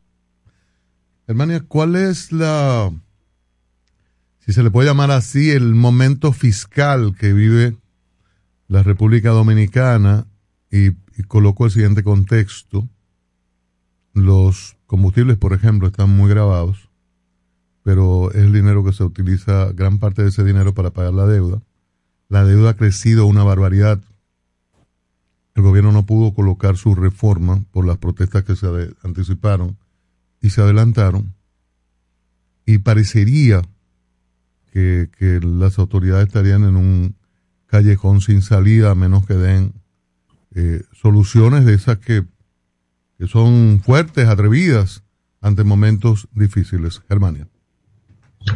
Eh, mira, la, realmente el gobierno terminó bien con las finanzas públicas. Eh, si tú ves las cifras publicadas oficialmente, eh, pues el gobierno terminó con un déficit de aproximadamente 145 mil millones, que es 2.7 del PIB, del PIB más o menos, ¿verdad? Y eso fue lo que presupuestó. Y realmente el desempeño fue positivo, los ingresos estimados, eh, se superaron los ingresos por básicamente por tres razones. Primero, el consumo y la economía estuvieron mucho mejor que lo previsto, influenciados en una gran parte por las remesas. Eh, también el, la cantidad de ingresos extraordinarios que generó por la ley eh, de transparencia y de amnistía, ¿verdad? Que, que, operó durante parte del 2020 y, y el 2021, eh, y algunos adelantos obtenidos, de manera que en general al Estado eh, al gobierno en términos fiscales, en términos de la parte de ingresos, no le fue mal, le fue relativamente bien. Eh, estamos hablando de ingresos extraordinarios del orden de 1% del PIB, quizá un, poquito más, casi 55 mil millones. Eh, o sea que estamos hablando de, de, un relativamente buen año en esa parte fiscal. Claro, no es el año que esperaban, dado que em, entendían que debían pasar la reforma en ese momento para que las calificadoras de riesgo los trataran mejor, pero igual los trató bien. Eh, no nos fue tampoco mal, no perdimos calificación de riesgo. Eh, o sea que yo creo que de, de ese lado, eh, el propio gobierno ha estado diciendo que las cosas han estado bien. Ojo, ha sido un gobierno que ha gastado relativamente poco, ¿verdad? Sí. Estamos hablando de un gobierno súper conservador con el tema del gasto, eh, que ahorra, que, le gusta eh, ahorrar, eh, y que con la disminución de los gastos de vacunas y todo lo demás, pues también eh, ha visto un relativo respiro. En cuanto al gasto capital, por ejemplo, que son las inversiones que se esperaba que en época de crisis, pues el Estado fuera súper agresivo en esa parte, pues tampoco. El Estado fue bastante conservador en las inversiones eh, y, por tanto, yo creo que esa parte va bien. En cuanto a la deuda, pues recuérdense que lo que siempre preocupa de la deuda es su relación con el Producto Interno Bruto. Y como el producto creció más de lo esperado, pues también el saldo de la deuda eh, se redujo en términos relativos respecto al PIB. No quiere decir que la deuda se redujo, uh -huh. la deuda creció. Correcto. Pero respecto al Producto Interno Bruto, pues eh, vemos un, una disminución relativa. O sea, en síntesis, eh, sí, el gobierno sigue teniendo los mismos retos eh, que tenía el anterior y también los mismos retos que el propio gobierno señaló al principio, pero ha ido sobrellevando la situación eh, y, digamos, ha sobrevivido bastante bien, aún postergando la reforma. Yo era de la que decía que con el crecimiento que iba a haber, con el comportamiento de las remesas, con los ingresos extraordinarios, podía esperar un poquito la reforma a que las cosas estuvieran más tranquilas, eh, en menos, en menos cuestiones que impactan las familias y las empresas, y yo creo que, podía esperar. Eh voy a la, a la qué, qué, buena explicación. Voy a lo de ahora en adelante, ¿no? En sobre por ciento de PIB, la deuda está manejable, pero hay que buscar mucho más dinero para, para servir la deuda, para intereses y, y capital. Pero también, este tema de un gobierno, lo, lo dices con, con, con mucha elegancia, que ha sido eh, tímido, pero ya va para los dos años y la comunidad de mucha gente comienza a inquietarse sobre obras prometidas. A veces vemos que el presidente reitera eh, promesas sobre obras. Ya la gente está demandando que se concreten esas obras. Pero se da en un momento en los impactos de precios de petróleo y que, aunque el gobierno coloca dinero semanal para amortiguar los aumentos en precios de combustible, el reclamo es que bajen, porque to, siguen siendo muy duros.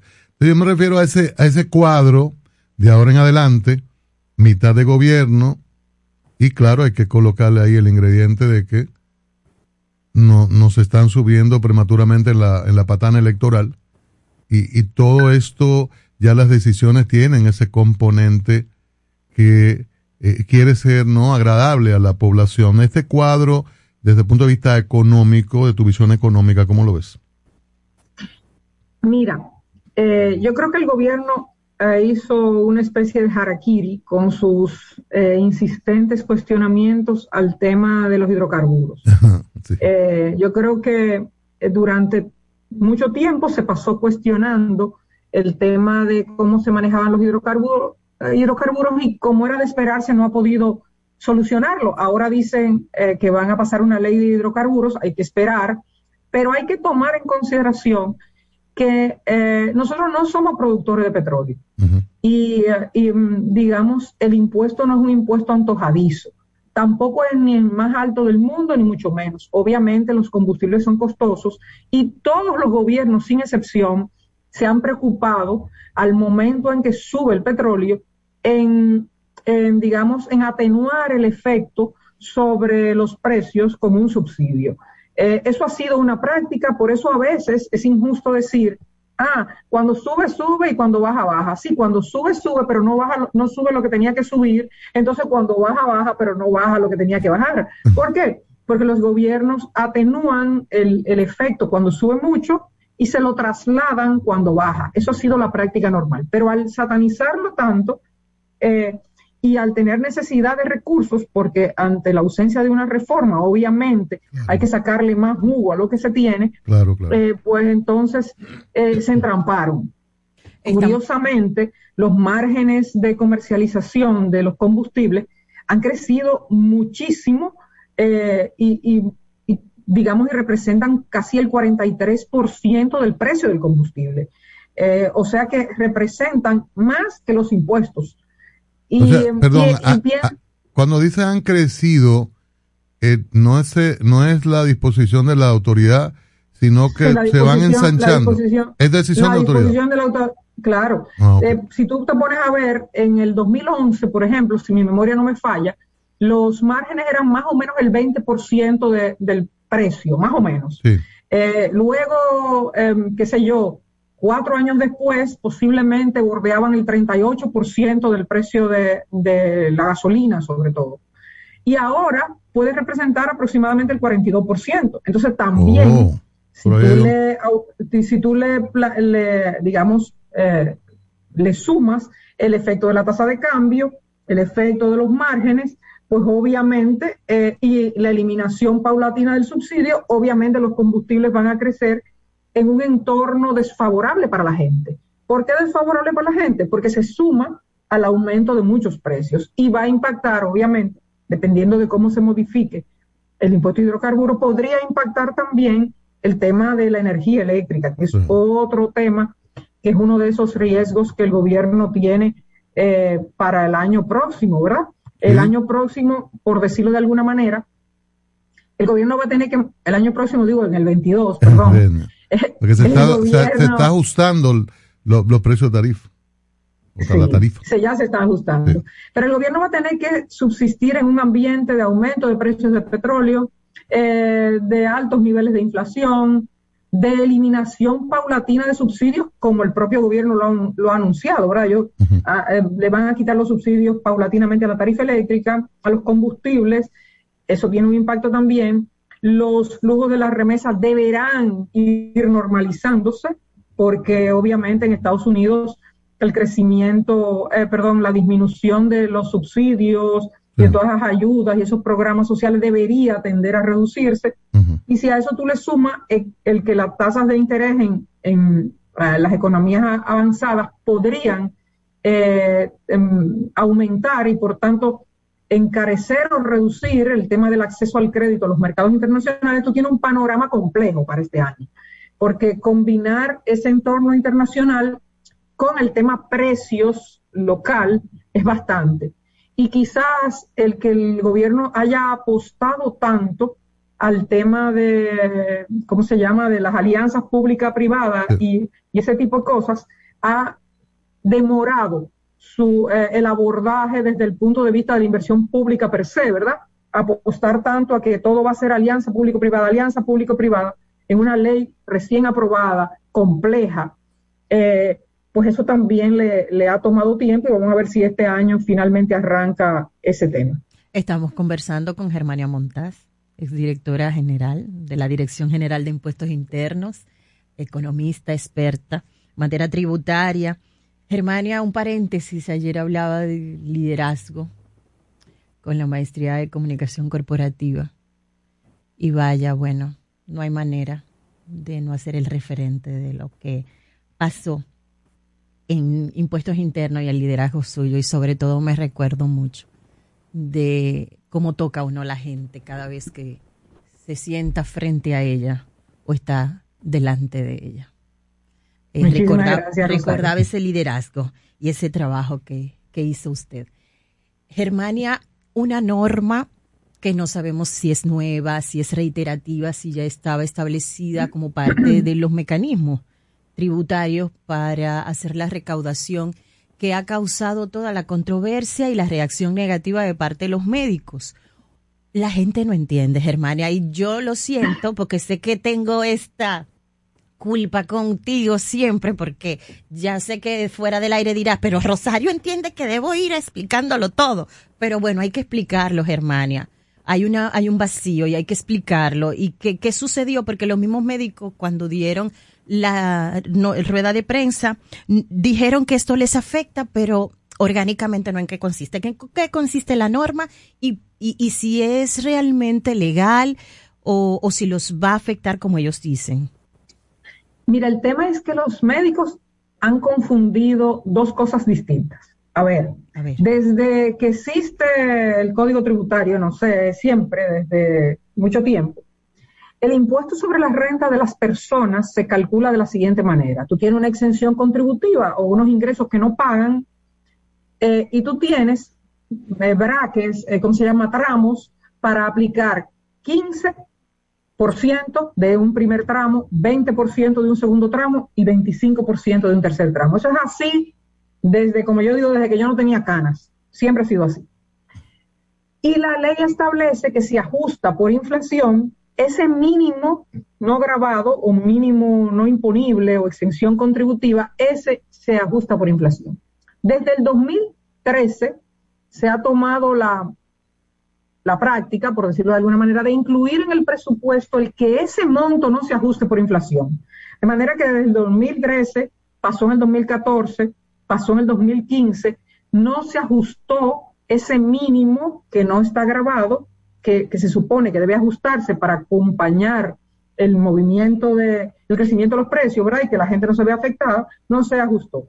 En el 2016 y 2017 se ajustan. Y en el 2018 se retoma la práctica de no ajustar. En el presupuesto de este año también indica que no se ajuste.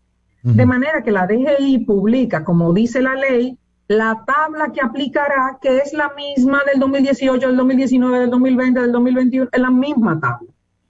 Hasta ahí nos vemos afectados o se ven afectados todas las personas que deberían estar exentas y no lo están porque congelaron la evolución de ese, de ese mínimo no imponible, que está como en 34 mil pesos mensuales y debería estar un poco más de 40 mil pesos. Pero bueno, ese es un tema.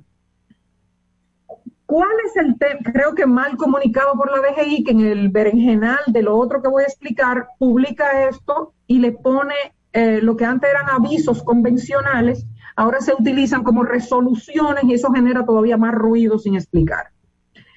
Entonces, paralelo con eso, se modifica eh, o se, se crea una norma general que regula lo que se llama el régimen simplificado de tributación, que antes se llamaba procedimiento simplificado de tributación.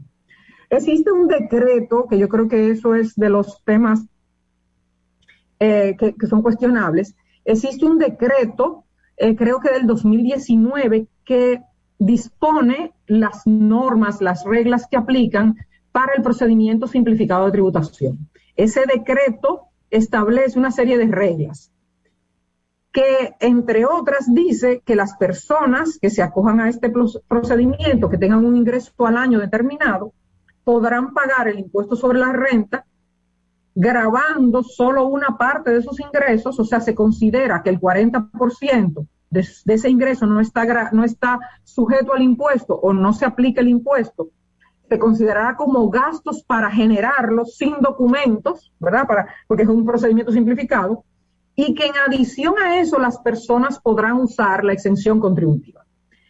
¿Qué pasa? Que si tú trabajas, si tú eres un médico, eh, perdón, y sale la reglamentación que quita eso y dice no se puede usar la exención contributiva. ¿Qué ocurre? Que si tú eres un médico que trabaja en salud pública y tienes una consulta privada, cuando tú en salud pública te retienen el impuesto, aplicándote la exención contributiva, cuando tú vas a declarar el impuesto sobre la renta anual acogido a ese régimen, no puedes usar como exención contributiva lo que ya usaste. Eso parece lógico. Lo malo es que se corrige por una norma, un decreto, porque el decreto lo permite. De manera que en su momento, en el 2019, alguien decidió que era válido que la exención contributiva fuera utilizada en el régimen de, esti- de estimación simple al margen que se pudiera utilizar en los salarios. ¿Eso está bien o está mal? Bueno, yo pienso que es una forma de simplificar y de reducir o de atenuar el efecto para gente que son personas que no tienen contabilidad organizada y por tanto no pueden demostrar los gastos en que incurren para generar su renta grabada. Puede estar mal, puede estar bien, puede ser mucho, puede ser poco, pero la lógica es esa. La lógica es que yo tengo un ingreso, genero un ingreso, no tengo contabilidad organizada, como son la mayoría de los médicos, y por tanto no pueden demostrar cuál es su gasto, declaran los ingresos y se le estima la otra parte. Eso está por un decreto y la norma lo cambia. ¿Qué quiere decir? Que todos los médicos, que como la propia DGI son una buena parte de los que están acogidos a este régimen simplificado, ellos mismos dicen que son más de 7 mil, en, en un tuit que yo vi ayer, creo, pues ellos no van a poder utilizar 400 y tantos mil pesos de exención contributiva cuando declaren, sino solamente en los salarios. Obviamente, eso significa que tendrán que pagar más. Mezcladas esas dos cosas, se le ha armado un lío. eh, y entonces de ahí viene toda esta confusión. Pero no es que la DGI ha publicado algo distinto, ni ha creado impuestos, ni nada de eso. Es que la DGI ha comunicado incorrectamente algo que es normal y le ha sumado el ruido de modificar un decreto en una norma para corregir, corregir entre comillas, lo que la DGI entiende que es incorrecto, lo está corrigiendo por una norma. Hacerlo todo junto y aplicarlo para atrás porque ahora la pregunta es, cuando yo vaya a declarar el, el régimen de estimación simple, ahora, ¿qué me aplica? ¿La norma que salió o la de antes? Entonces, posiblemente, si tú me aplicas hacia el 2021 todo esto y no, o no aclaras que debe ser en el siguiente ejercicio, se arma toda esta confusión. Espero haberte aclarado la confusión que hay. no Claro que sí, claro que sí. Está bien aclarada, pero no- no- los legos no sabemos si entendimos bien. Qué lío, Germania, ¿eh? Germania, Claro, yo eh, un problema de comunicación. como, como hablaste sobre lo inadecuado el momento para la reforma en, en, en función de estas explicaciones que daba de cómo terminó el año 21, los grandes retos del 22, ¿en qué momento el gobierno, aunque parecería que el momento político no es el conveniente por la precipitación de la campaña electoral, pero cuál sería un posible momento para una reforma que uno siempre habla de la, reforma integral y, y esto y como que nunca llega, se habla de los inicios de los gobiernos, pero luego pasa y bueno, y a tres años nos meten en, en la campaña. ¿Cuál podría ser un momento para esto, para, para, para hacer los ajustes profundos y que podamos estar tranquilos, qué sé yo, cinco, ocho, diez años? Mira, yo pienso que los principios de gobierno son el mejor momento. Creo que es porque el precio político se paga y la gente, el, el gobernante, pues está menos atemorizado del efecto de eso en los años subsiguientes. Hay que tomar en consideración que en los años buenos ningún gobierno quiere hacer reforma. Y cuando vienen años buenos se le olvida la reforma. Entonces, como se le olvida la reforma en los años buenos, cuando llegan los malos es un mal momento. Entonces, Lo ideal sería que no se esperara un mal momento para hacer el ajuste, pero eso es pedir mucho, ¿verdad? Entonces, lo mejor es hacerlo a principio de los gobiernos. Y yo me temo, y la verdad he tenido esa impresión en los últimos años, de que aspirar a esa, a ese mega, a esa mega reforma integral que va a resolver todos los problemas es una mala idea también. Es difícil eh, implementar de golpe algo como se hizo en el 92. Nosotros tenemos en la cabeza algo que ya no es posible, una coyuntura política, una coyuntura económica totalmente distinta, eh, y entonces pensamos en esa mega eh, modificación. Mucha gente sataniza, por ejemplo, los cambios que se hicieron en, en, el 2005, ¿verdad? Ojo, se hizo una transformación casi igual a la del 92 en algunos elementos, porque se convirtió unas recaudaciones que provenían en una gran proporción de las aduanas a, a grabar en impuestos internos casi, casi la totalidad, a moverlos, ¿verdad? Lo cual significa que cosas que se pagaban en aduana y que no lo sentía la población, sino solo los importadores, se movió hacia el consumidor y el empresario interno, por tanto se le dio mucha visibilidad a la aplicación de impuestos internos que antes no lo tenía. Esa transformación, que fue grandísima, pues pasó bastante bien, pero después de ahí cada vez son más tortuosas. Cada vez la gente está más pendiente, cada vez la gente más vincula eso con el gasto, cada vez la gente exige más cosas y por tanto, posiblemente hablar de una transformación enorme podría ser un parto demasiado complicado a hacer cosas graduales y más puntuales, que tiene también lo negativo de que tú estás hablando de impuestos por más tiempo, ¿verdad? Entonces yo creo que no hay una respuesta 100% correcto, va a depender del estilo del gobernante de turno. Si me tocara a mí eh, opinar, lo hiciera a principio de gobierno y lo dividiera. Hiciera una parte, eh, en, principio, eh, una parte que tenga más impacto estratégico, global, control de evasión, corregir cosas que tienen años que no se tocan, enfocarme un poco por ahí y luego voy introduciendo algunos cambios en función de cómo me vaya. Bueno, Germania, muchísimas gracias por, le hace esta falta, Germania le hace falta al equipo estratégico del gobierno. hay gente muy buena, hay gente muy buena. Del Estado permanentemente, del Estado. Me gusta mucho eh, la, la, además los conocimientos, la, la forma de Germania que a veces los funcionarios pasan por un lugar y al salir, bueno, acaban, destripan y, y qué bueno esto, que qué razonable se escucha y dando los datos eh, en, en función de esa formación que tiene. Me, ha gustado mucho esta conversación. De nuevo, las gracias, hermana. La educadora del área tributaria. a ustedes, muchísimas gracias. Un abrazo. Gracias a ti, Germania Montas, directora de Impuestos Internos, economista de, de las buenas, de las que sabe.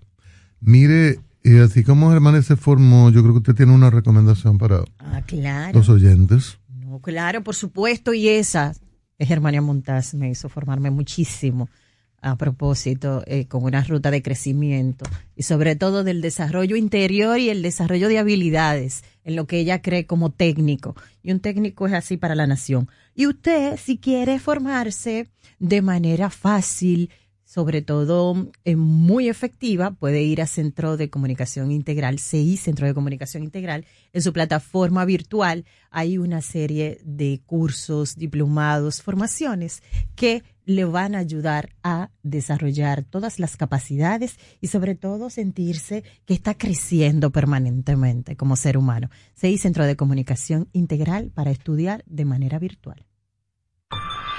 Para que te mantengas informado, continúa en sintonía con la Super 7 en la mañana. En el nuevo Ministerio de la Vivienda y Edificaciones, hacemos mucho más que obras. Construimos viviendas que unen familias. Una casa nuestra. Con su título para que tengas un pedacito de dominicana con tu nombre y lo llenes de historias felices. De aquí ya no nos saca nadie. Escuelas para aprender cómo se debe. Lo que más me gusta de mi escuela son las canchas, el aula, el patio. Hospitales para cuidar a los tuyos. Así cualquiera se sana. Y tu familia crezca con calidad de vida. Mami, En el Ministerio de la Vivienda y Edificaciones, MIVED, más que obras, estamos construyendo un mejor futuro. City Laundry Shop, máxima calidad en el trato de tu ropa. Somos una lavandería y sastrería hecha a tu medida, con un servicio personalizado adaptado a las necesidades de nuestros clientes. Visítanos en la avenida Abraham Lincoln, número 156, La Julia. Comunícate al 809-532-5252 o al WhatsApp 849-456-5511. Síguenos en Instagram, arroba City Laundry Shop. City Laundry Shop, una lavandería hecha a tu medida. Parque del Prado, el primer y más completo camposanto de Santo Domingo Este, en el kilómetro 3 de la carretera a Guerra. Información 809-598-3000. Para emergencias 809-923-1111 o acceda a www.parquedelprado.com.do. César Suárez Jr. presenta los dúos más importantes de Hispanoamérica, los espectaculares Camila, Camila, carismáticos y electrizantes. Y junto a ellos, por última vez, los inmensos, sin bandera, sin bandera, profundos y auténticos. Camila y Sin Bandera, presentando su exitoso espectáculo Cuatro Latidos Tour, una de las giras latinas más importantes en el mundo. Sábado 19 de febrero, Palacio de los Deportes, 8.30 de la noche. Camila y Sin Bandera en vivo, cerrando su tour. Información 809-227-1344. Invita la Super 7. Suscríbete a nuestro canal de YouTube, arroba Super 7 FM. Una panorámica informativa y amplia, solo la escuchas en la Super 7 en la mañana.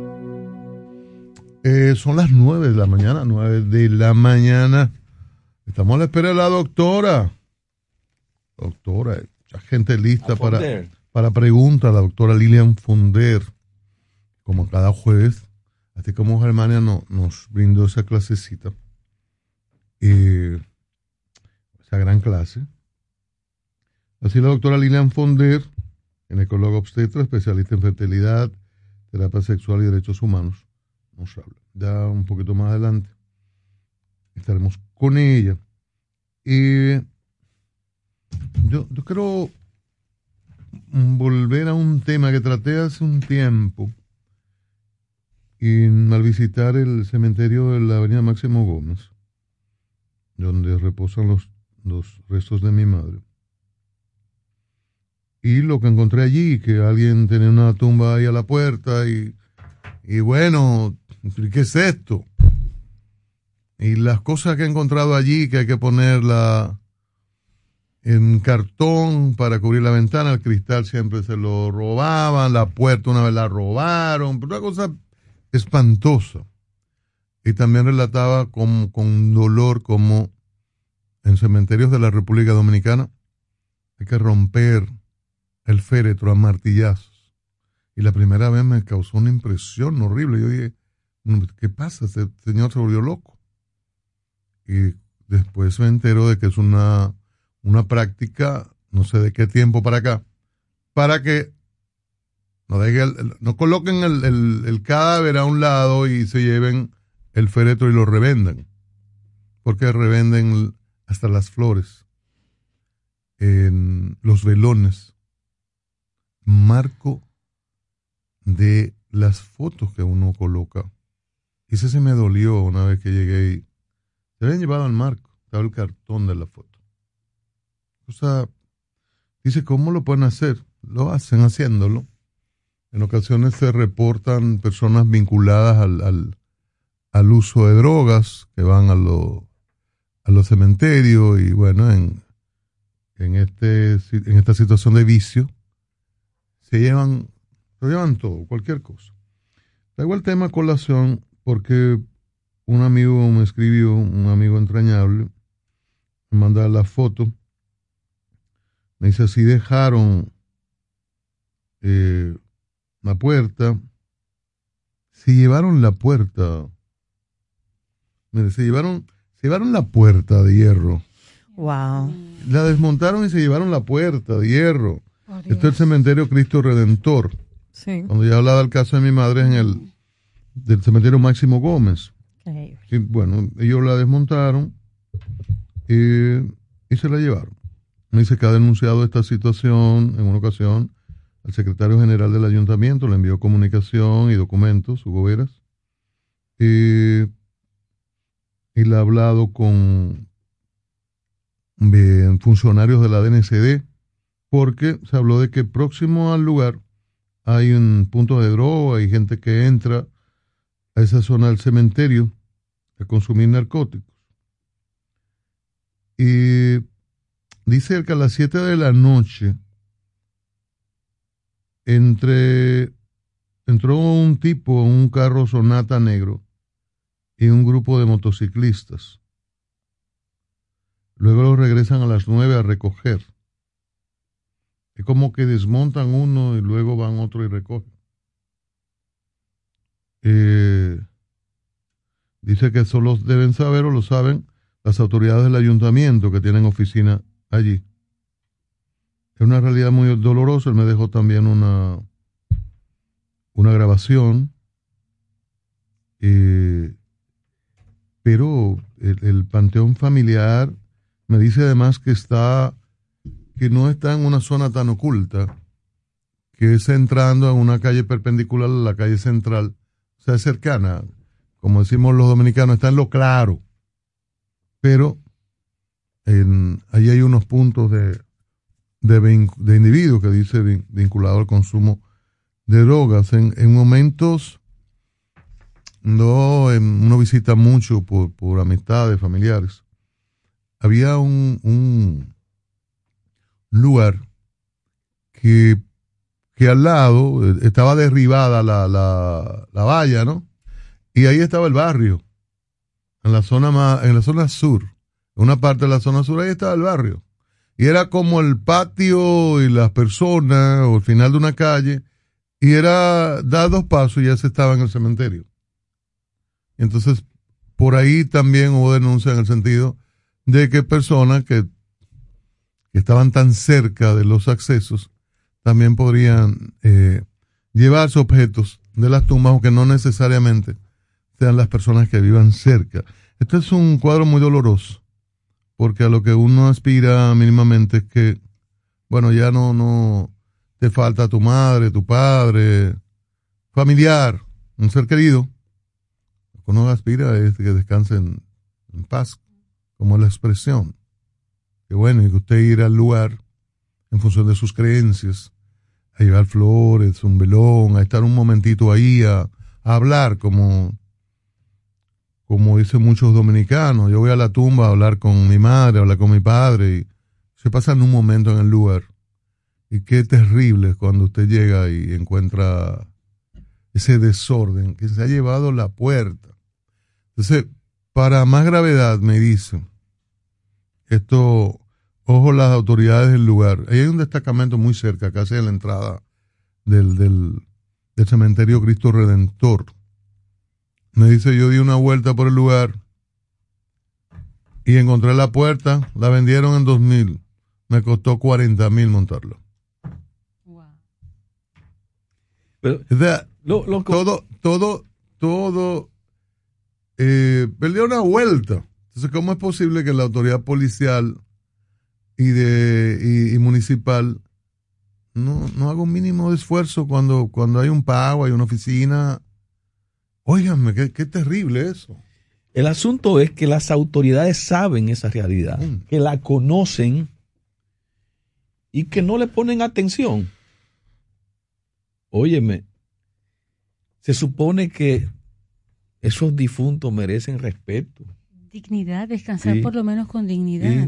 eso amerita una atención de parte de las autoridades, una vigilancia permanente para que se respete, para que no haya una profanación como cotidianidad en esos campos santos. Pero eso tiene años ocurriendo y no hay una, un interés, una disposición de, de las autoridades edilicias de, de, de, muchos, de muchos camposantos, ¿no? Para tratar de establecer control con relación a esos espacios. Y es lamentable porque toda la gente, todo, todos los, los seres vivos que tienen sus muertos ahí, lamentablemente viven expuestos a que ocurran esas cosas y que no haya una reacción de parte de las autoridades responsables de darle el cuidado debido. Como tú, como tú bien dices, no es desde ahora. No, es desde ahora que se usa. Mira, por ejemplo, cuando vamos al entierro, coger las coronas y desbaratarlas para que no se la lleven. Eh, romper los ataúdes. Los ataúdes. Entonces tú, lo que estábamos hablando ahorita, los indicadores de, de, de educación, que en este país ni el muerto ni el vivo puedan estar en paz, porque te roban como quieras. Aún después de muerto te roban. Familias que tienen que estar eh, pendientes encima de esa tumba, invirtiendo, porque es un costo. Además, si tú pones a alguien que la vigile, se supone que el ayuntamiento deben pagar, ¿verdad?, a vigilantes en el, en el cementerio o en los cementerios, pero como tú decías el otro día, Rosario, Ah, no se protege la tumba de Peña Gómez, se protege la tumba de Balaguer. de Balaguer y así, a medida que tiene apellidos y tienen, ¿verdad?, importancia social, entonces, ay, no le pasa nada, hay vigilancia ahí. Pero a lo que a quienes no tenemos apellidos sonoros, sí, a, nosotros nos pasa todo, a, a, los familiares que tenemos en, en los cementerios. Otra cosa es la sobrepoblación de, de tumbas, muchísimas, sí. El otro día me llamó una, una persona, ¿dónde está la tumba de papá? Porque han puesto tanta, han enterrado tanta gente que ahora es quedan, tú tienes que caminar entre trillos, entre, entre tumbas y entre eh, grandes, ¿cómo se llaman las que son grandes, que no son nichos? Nichos así, de lado, para tú poder entrar y llegar a la tumba de tu familiar. No hay ningún control.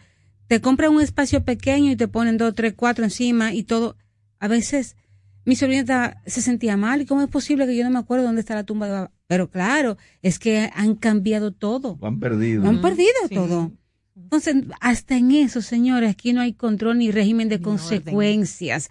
Hubo cabildos que no vigilan y que no están atentos y una, una sobrepoblación en los, no sé si es correcto decir sobrepoblación en el, en el, en el cementerio, pero de muertos, ¿no? Pero la verdad es que en este país hay que respirar constantemente, hacer ejercicio de respiración, contar hasta tres, mmm, porque aquí cualquier cosa, la mayoría de cosas en el día a día nos saca de ese estado en que uno quiere estar. Pero, por ejemplo, quienes tenemos familiares muertos y hemos pasado por lo que ha descrito, descrito Cristian, con lo que tú comentabas el otro día, eh, eh, nos toca, sí. Yo una vez fui a la tumba de mi madre, que está en, en Arenoso, en Villarriba, y simplemente no tenía la cruz. Un desastre. Y no, tenía no tenemos, como sociedad, no tenemos el, el, el criterio del respeto al espacio donde están los muertos. Aquí ni eso respetamos, ni eso, ni ese espacio que debería ser la última morada digna de un ser humano. Y así nos vamos perdiendo y nos toca decirlo aquí y tú te dices, ¿y para qué? Porque no hay régimen de consecuencia.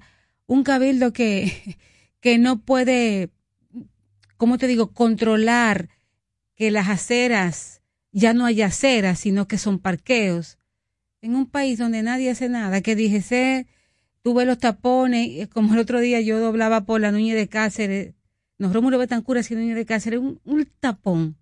Porque como nos, cuando hay tapones, nos respetamos las intersecciones, nos paramos ahí cuatro meses allá, debajo de una matita, hablando.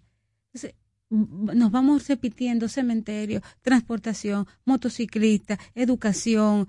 Eh, eh, se quemaron el 50% de los profesores que fueron al, al examen. Un, un ministro de educación que salta con cosas tan delante de un presidente, con cosas tan estúpidas. Y tú tener que respirar y decir, me tocó vivir aquí. Ese es el peor castigo para gente con criterio.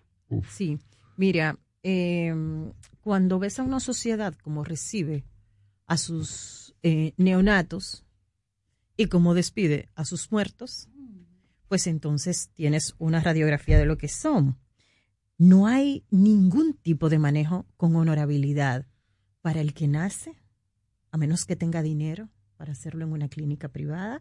Y digo, hay hospitales que son excelentes. Por ejemplo, recientemente me han comentado de lo cómo, le cómo revivieron a una amiga en el hospital Calventi de Herrera, que eso no tiene, ahí me, contaron cosas maravillosas de cómo se administra ese hospital y de cómo se maneja la, la disciplina. El Vinicio, el Vinicio Calventi. Que está en el 22 de... Sí, que no sé si es Alcarrizo o... Por el kilómetro 22 de la autopista. Exacto pero una disciplina, tres personas, tres testimonios diferentes respecto de cómo se maneja eso con excelencia. Sin embargo, hay otros que hacen la radiografía negativa y es mucho más impactante. Mira, los neonatos, 44 fallecidos en una semana. tú tienes que visitar el de, el perdóname, el San Cristóbal, el, Juan, Pablo Pina, que siempre tenía los números altos en, en, en, muerte, infantil. infantil. Entonces, hay cosas buenas en el también eh, en el de Herrera, que el, la, alcaldía, porque es un tema de Estado, los municipios, las alcaldías, lo, como le llamen, pertenecen al Estado y el gobierno es una parte del Estado, ¿verdad? Que mantiene muchas veces con basura frente del hospital eh, de Herrera, pero me dicen que allí dentro hay expertos, hay especialistas que de verdad que al tener contacto la gente se enorgullece mucho. Pero lo que más marcha es lo negativo. Y hablaba de eso de la dignidad. La dignidad como nosotros tratamos a los envejecientes. Y es una radiografía. Y otra radiografía es que yo les comentaba a ti, a José Francisco, en un momento, que estábamos los tres, de cómo tú ves la miseria humana expresarse. Cómo tú le compras una flores que evidentemente han sido rehusadas. O sea, ¿qué calidad humana tienes tú cuando lo haces en el cementerio? Por ejemplo, ¿qué calidad de humana tienes tú cuando sabes que esa caja te la están vendiendo por debajo del precio porque sabes que fue sacada la osamenta de alguien y a ti se te... O sea, ¿quién eres tú? O sea, es que, es que la cloaca hay que también evidenciarla, señores. Entonces, e, el velón, un velón que se lo quitan a una tumba y se lo venden a otra a menor precio. Tiene evidencia, señores, algo de evidencia de que ya ha sido. Entonces, ¿quién soy yo la que compra el iPhone o, o, el Android?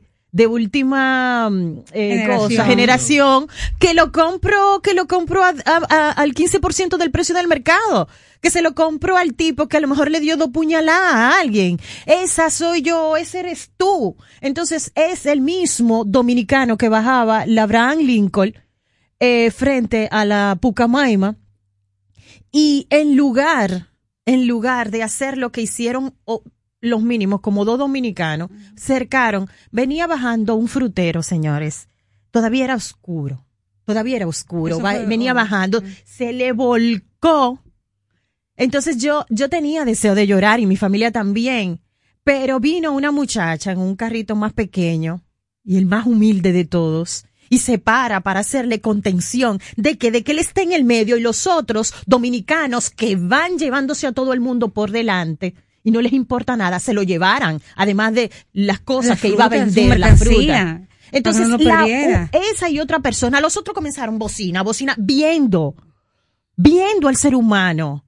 Entonces es la reflexión filosófica. La gente dirá, pero y estos siempre se están preguntando cosas, pero pregúnteselo usted porque usted no le hizo el cerco en lugar de tratar de atropellarlo porque usted iba rápido y todavía estaba oscuro. Si no nos preguntamos, si no nos cuestionamos, no, no mejoramos. Y, y los otros dominicanos que estábamos con el alma un poco arrugada, caramba, mira, viene del mercado, va bajando a ubicarse en un lugar, a no robar, a hacerlo bien, y tuvo la mala suerte. Y yo le decía a mi familia, bueno, pues yo le pido en el que creo yo, que hoy eh, la gente le regale cosas, que se le multiplique, porque dominicano, la mayoría tú me das vergüenza. Que la sonrisa con el turista porque me va a dar algo a cambio o por el deme lo 30 para el pasaje en un parqueo.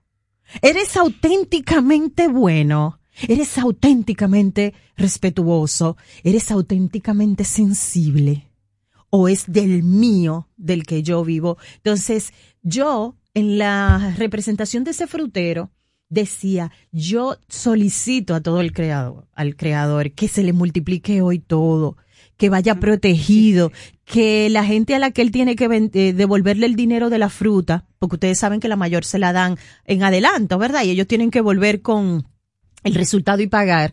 Yo le decía que se le multiplique, que hoy la gente le dé más, le pague más y él pueda pagar esas frutas. Ay, dominicano, lo que pasa es que lo que está en el Senado y en el Congreso es representación de ti.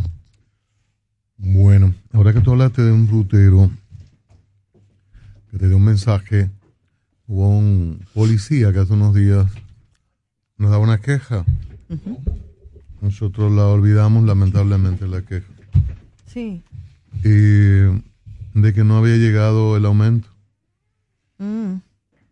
Como aquel disco de Lucecita, de Luces Benítez.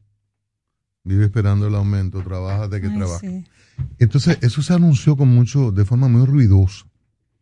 El aumento con los policías, hay un plan de modernización de la policía. Y bueno, hay una serie de, planes. mientras hay, hay, hay dificultades con con el ejercicio policial en las calles, quejas, y la delincuencia en alta. Pero los policías no tienen el aumento, el dichoso aumento. El Caribe se preocupó por el tema, es un aumento de un 40%. Y ayer el ministro de Interior y Policía explicó que serían dos partes, 20 y 20. Primer trimestre del año un 20% y de julio a septiembre el otro 20%. Y diría el cabo, pero así no fue que hablamos. Porque el, los recursos estarían ya. Mm, recuerde que el dominicano en enero cuadra el, el, doble del, de diciembre, lo compromete. Imagínense el entusiasmo de que, bueno, vamos a beber en diciembre, nos bebemos el doble, aunque yo siempre decía que no se bebieran el dinero de la cena y de los juguetes de los muchachos y de la y del marbete. Nos bebemos el dinero en diciembre, que en, enero el, el, dinero viene el, do, el, aumento de un 40, machete. Bueno, pues no llegó y ahora se le dijo que es en dos partes de 40, de 20 y 20. Hay que tener cuidado con, con informaciones, con temas tan sensitivos como los recursos de las personas. Los recursos con lo de resolver la vida diaria.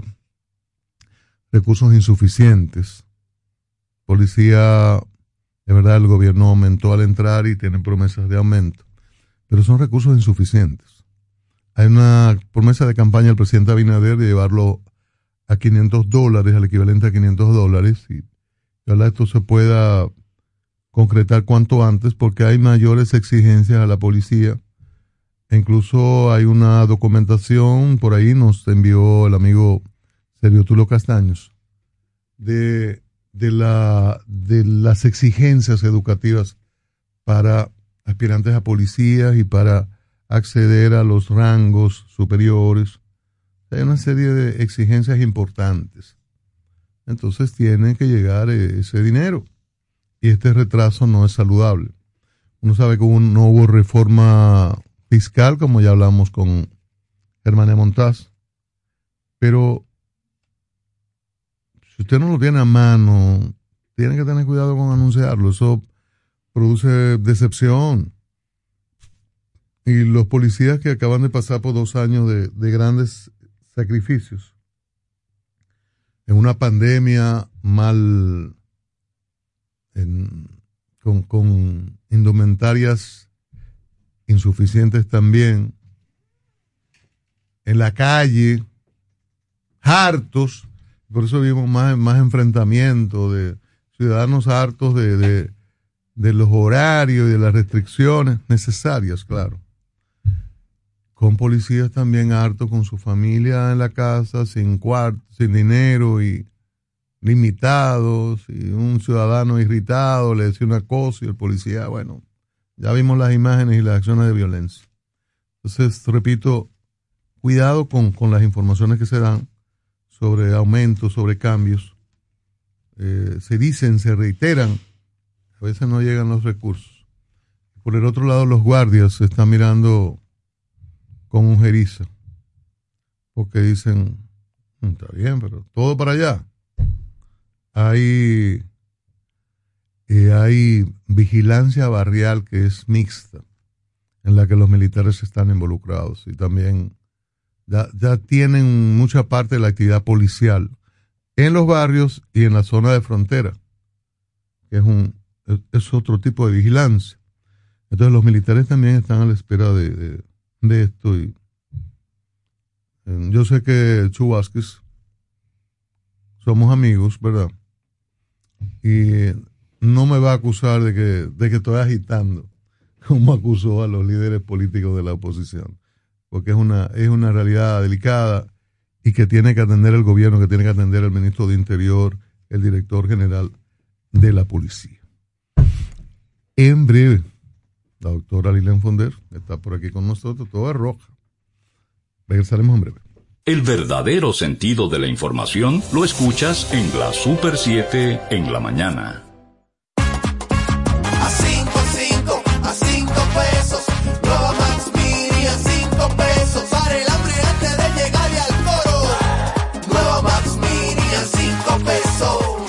Nueva Max Mini, para esos raticos de hambre, por tan solo 5 pesos. Disponible en colmados. Max Mini, perfecta para tu bolsillo.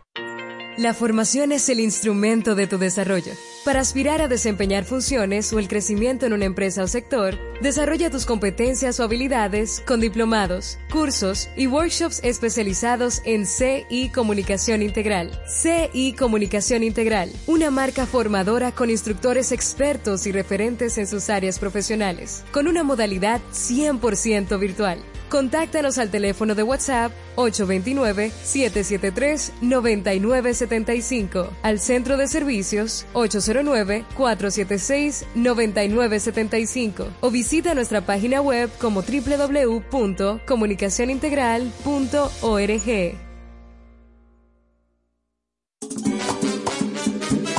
Si lo quieres intentar y te quieres liberar una parte te diré, solo se vive una vez. Prepárate para lograr todo lo que quieres hacer. En one, two, three, caramba. ¿Cuándo fue la última vez que soñaste? ¿Que te atreviste a hacer y lo que pensaste? Ahora es tiempo de empezar. Sé que lo puedo lograr con el Banco Popular. Busca tu motivación que caramba, hazlo con toda pasión que caramba, solo se vive una vez. Siempre a tu lado estaré. Movernos a vivir. Banco Popular, a tu lado siempre. Sanicare 360. Desinfección de amplio espectro con pulverizador electrostático. Más espacio en menor tiempo. Contáctanos al 809-919-2715 y síguenos en las redes sociales como arroba Sanicare 360. Sanicare 360. Tu salud está en tus manos. Suscríbete a nuestro canal de YouTube, arroba Super 7 FM. Interacción inclusiva y democrática. Cada mañana promovemos la libertad de expresión en la Super 7 en la mañana. 9.30 minutos, la doctora Lilian Fonder ya está por acá con nosotros como cada jueves eh, para hablar de temas interesantes como siempre. Doctora, buenos días, bienvenida. Muy buenos días. Para mí, como siempre, es un placer estar aquí, compartir con ustedes y llegar a todo este público que nos está escuchando. que ya se siente. Doctora, la escuché, doctora, trata este tema, o sea que vamos ¿Usted, creciendo. ¿Usted es cogidista, doctora? No, yo soy aguilucha. De la mía. De chiquitica. Bueno, yo vengo de Montecristi, entonces... Bueno, pues está bien, pues entrevístenla. Ella no es cogidista, entrevístenla a ustedes. Doctor, di- perdón, doctora, ¿usted es hermana de Rosy? Sí. De mi hermanita, la más chiquita. Yo la adoro. bueno, no es del tema, pero yo la adoro a su hermana.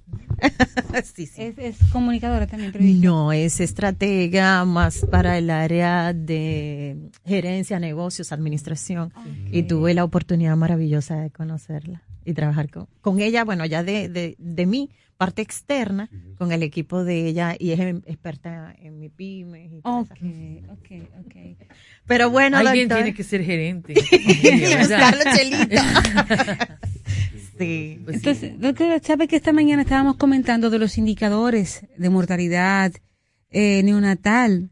¿Usted tiene alguna información al respecto? Ah, Rosario, en su comentario esta mañana, eh, pues, hablaba de la preocupación que debemos tener en la sociedad, indicadores que son importantes para organismos internacionales. Las autoridades pasadas, tenemos que reconocer, fueron ñoños con indicadores de mortalidad infantil. ¿Qué sabe usted de esto al respecto y qué nos puede decir? ¿Qué está pasando desde su mirada? Mira, hay muchos anuncios de temas que se están realizando o que se van a, a realizar para reducir la mortalidad materno-infantil. La mortalidad infantil y sobre todo la mortalidad neonatal, que es la que está incrementando la mortalidad infantil. Neonato es los primeros 28 días de nacido.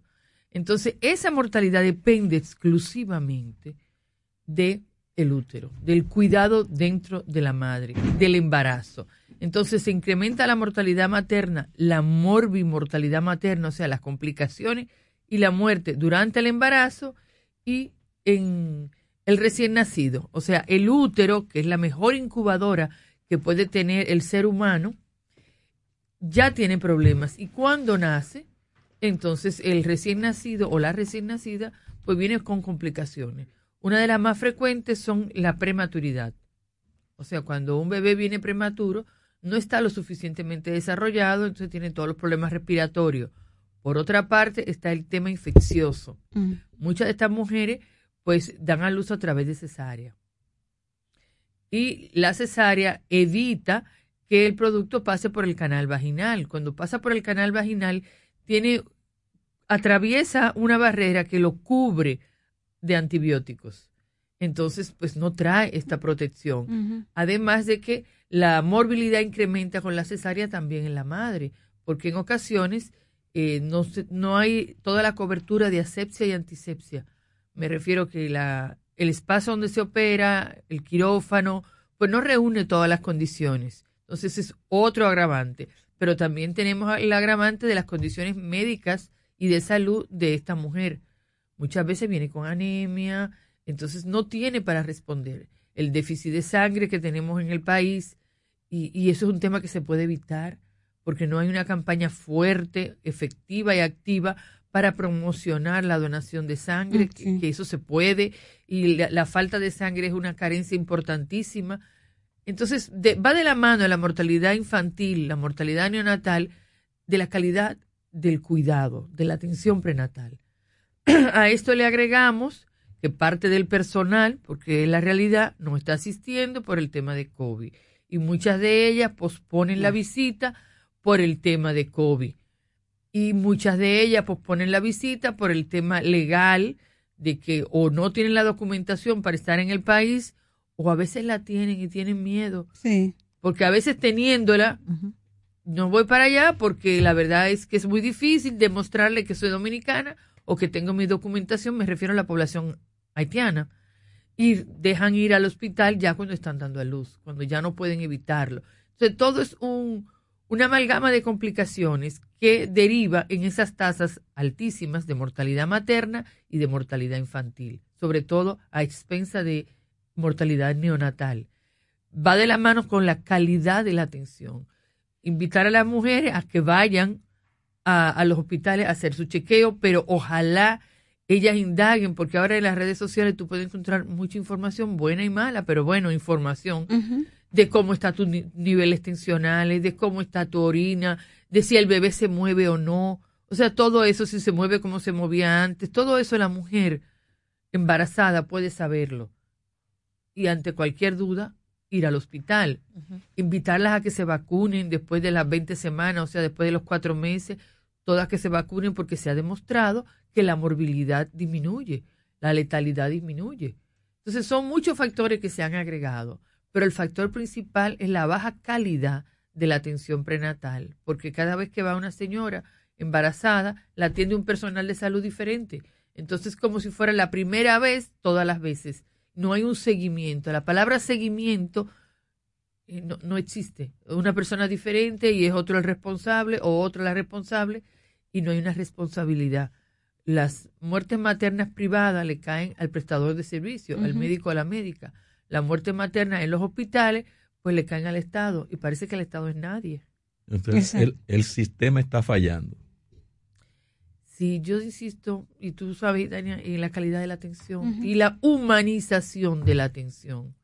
La humanización es básica porque a veces no vemos a esta mujer embarazada como mi igual. no. Entonces, como no lo veo como mi igual, así tengo los resultados. A nivel privado, no solamente la veo como mi igual, sino que la veo como alguien que yo necesito. Y por eso tenemos otro, otros resultados. Bien, nosotras también conversábamos, eh, no sé si fue hoy, en días pasados, sobre mm, indicadores de desarrollo que nosotros tenemos pendiente. Eh, y pasa igual con la, pero creo que la semana pasada, mortalidad materna. Porque me inquieta, por ejemplo, un hospital como el de San Cristóbal, el Juan Pablo Pina, que tú sabes que siempre también ha tenido problemas con, con la mortalidad materna. El año pasado las autoridades dijeron, bueno, es que en el 2020 eh, aumentó porque en el 2020 pocas mujeres fueron a consulta. Bien, pasable. Pero ya en el 2021 había menos pandemia. Mira, y Tania, eh, este tema me gusta mucho porque yo insisto que tanta modernidad nos ha alejado de nuestra condición humana. Tanta modernidad, tanta modernidad, por la calidad de la atención. Se han hecho muchísimos estudios de qué es lo que nos falta. Y es que ni miran a los ojos a las pacientes. O sea, y mucho menos escucharla. Y, eso se ha estudiado y se han hecho muchos diagnósticos. Eh, organizaciones internacionales han venido, han costeado consultoría, donde se ve que lo que falta es calidad de la atención. Y hace poco en un programa me preguntaron, ay doctor, ¿usted sabe que van a cerrar la maternidad de Altagracia para remodelarla? Le dije, ¿otra vez? Exactamente. Entonces, insistimos en construcción. Desde que yo empecé a estudiar medicina, yo no sé cuántas veces han reparado la maternidad, y digo la maternidad para poner un ejemplo, insistimos en construir hospitales, en construir hospitales, pero ¿y dónde está el personal la de humanización, La, humanización. ¿Dónde están las enfermeras? Ah, que no hay enfermera entonces. ¿Por qué no hay enfermera? Porque el trabajo no está bien remunerado, no está, no se invita a la población a que estudie enfermería. Y eso es básico, pero básico. es. E, esa es la última pieza en la escala de salud y, y tiene que funcionar, porque si esa no funciona, tenemos los resultados que tenemos. No se le estimula para que estudien. que estudiar enfermería. aquí, pues no es nada positivo. Que quede claro que esto pasa en el mundo. Pero los indicadores nosotros van para abajo y vamos a seguir construyendo. y vamos a seguir construyendo. Lourdes, ahora que. ay, dije Lourdes, por Dios. No importa. Lilian, ahora que tú hablas de humanización, eh, yo pienso que eso comienza desde que ustedes están haciendo la residencia. Desde que el mundo es mundo se oye que aquí se maltrata el R1. el R1 cuando es R2 maltrata el R1, pero el R3 maltrata el RT. Y sin embargo, los médicos de residencia ya que terminaron no son bien despóticos con el estudiantado y son bien despóticos en cuanto a servicio. Ah, tú me vas a cubrir, yo no vengo, yo que soy el especialista, no voy y te pongo a ti que R1 o R2. Esa deshumanización no puede venir desde la formación en los hospitales, de cómo se maneja aquí la, las clases para la especialidad médica. Sí, hay que trabajar el tema de la humanización desde la base. Yo siempre refiero que todo el que estudia medicina tiene un toque de humano, porque si no hubiese estudiado contabilidad. Pero si yo estudio medicina, para a mí me tiene que importar el otro, porque yo quiero conocer cómo funciona el organismo del otro. Entonces se han hecho muchísimo trabajo trabajando con R1, tratando de descubrir de revivir su condición humana porque la tienen. Y una de las estrategias es recordarle por qué están ahí. No todos los médicos logran entrar en la residencia. Ya eso es un logro, pero también un, privilegio. Pero detrás de ti hay una mujer que probablemente pasó muchísimo trabajo para que tú hoy seas médico o médica, residente de cualquier especialidad. Pero que los de uno se quejan de cómo lo tratan arriba. No puedo hacer esto y esto y viven con miedo. Entonces hay una mujer que se está sacrificando para que tú estés ahí o que se ha sacrificado para que tú estés ahí. Hay una abuela, una tía, una madre, un padre. ¿Qué pensarán ellos si te ven actuando así con esta mujer? O sea, hay que tocar la parte humana, porque probablemente tu mamá está en cualquier parte de la ciudad o de una provincia diciendo lo feliz y lo orgulloso que se siente de que su hijo o su hija esté ayudando a traer vida al mundo o a República Dominicana. Entonces, tocar su parte humana, pero el sistema te oprime constantemente, es violento. Pero eh, quizás también estamos, están formando médicos que mm, piensan mucho en dinero, quizás, y que el juramento hipocrático, aquel como que lo dejan a un lado. No podemos extrapolar, mm. porque fíjate que los prestadores de servicios, los médicos, los médicos pertenecemos a la cultura, mm. pertenecemos a la sociedad. Sí, sí. Entonces, a ti te juzgan por qué tipo de vehículo tú llegaste y cómo te vestiste. Y, y un montón de parámetros que es un sistema. Y el sistema es el que es. Modela. Eh, sí, el sistema es el que es. Y tú ves que se preocupan más por aprender a hacer vaginoplastía, para aprender a hacer todas esas cirugías costosas, a veces no tan necesarias y no en calidad de la atención. O sea, calidad de la atención tiene que partir de la condición humana, porque una parte importante de la consulta es el escucha. Mm. Es muy importante el escucha. Escucha activa. entonces, si la presión es porque el mejor médico es el médico que trabaja más rápido. Esa atención que usted señala, esa atención que usted señala, es escasa. O sea, los médicos, eh, hay médicos, bueno, que tienen ese, ese comportamiento con los pacientes, pero escasean esos médicos que se disponen a hablar con el paciente, a ponerle esa especial atención que es fundamental para el tratamiento. Y Tania lo decía, o sea, son violentos con los residentes desde el primer año, muy violentos. Y uno de los actos de violencia estate rápido. Tú no puedes dormirte con la paciente. Entonces eso es rápido, apunta y a, rápido, rápido. Y el residente o la residente que acabe más rápido, bueno, pues es la mejor. Mm. Entonces ya esa lleva ventaja o ese lleva ventaja, porque mira, en vez de acabar la consulta a las 12, ella la acabó a las 11. Y encima de eso, mira, está todos los papeles escritos, está más interesada en escribir que en mirarla a los ojos. Exacto. Entonces, a partir de ahí, si tú eres muy detallista, vamos a decir, cuidadoso con la paciente y hablas con ella, tú estás mangoneando, estás perdiendo el tiempo, date rápido, hay que hacer muchas cosas en poco tiempo. Y eso se va convirtiendo en la norma, en trabajar rápido, bien y no perder tiempo. Para acabar más rápido, no sé para qué, porque no sé para dónde va. Pero es parte de esa misma vorágine que lleva el sistema en, múltiples facetas, porque en otras de la gerencia le llaman el multitask o el multitareas, y ahí viene la situación. Yo le quiero hacer un tránsito, doctora, al otro tema, a los anticonceptivos y mitos y por cosas que piensa la gente de tomar anticonceptivos o, llevar una planificación con anticonceptivos puede disminuir el deseo sexual. Mira, el deseo sexual es multifactorial. Entonces, eh, hay estudios que dicen que puede disminuir el deseo sexual. Pero es que el deseo sexual es multifactorial. Tú no puedes decir que hay un solo factor que lo disminuye. Y no lo disminuyen todas. Claro que no. Sino para qué siguen utilizando métodos anticonceptivos. El deseo sexual tiene muchísimo que ver con el estado de salud, pero también tiene muchísimo que ver con la actitud. La actitud que tú tengas hacia la vida y la actitud que tú tengas hacia tu propio goce.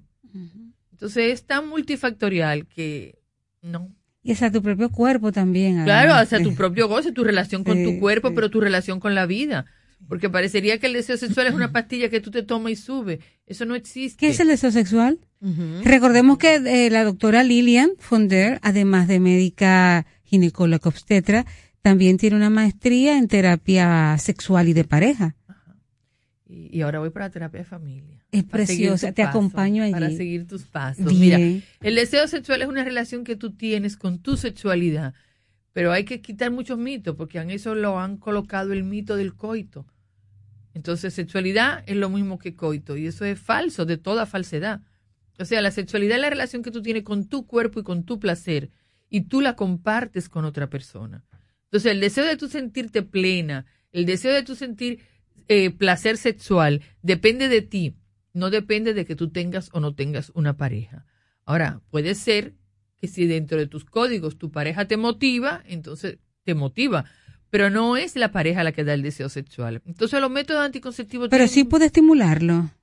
O, si te gusta. Sí, ok. Es que eres tú que tiene que dar el permiso. Porque no, no es cualquiera que se va a parar ahí, te va a tratar de motivar y tú te vas a motivar. Ok. El permiso lo das tú. Ahora, si esa persona te gusta, pues entonces tú das el permiso, puede ser de una manera consciente o inconsciente y se da. Hasta con la mirada se da el permiso. Sí, pero tiene que darse. claro. Lo que no podemos esperar es que venga el otro para motivarte. Entonces, si tú eres una persona que tienes un ejercicio activo de una relación con tu sexualidad, eso se da sobre todo en los primeros siete años de vida, en los primeros siete años de vida, porque creemos que la sexualidad es el coito.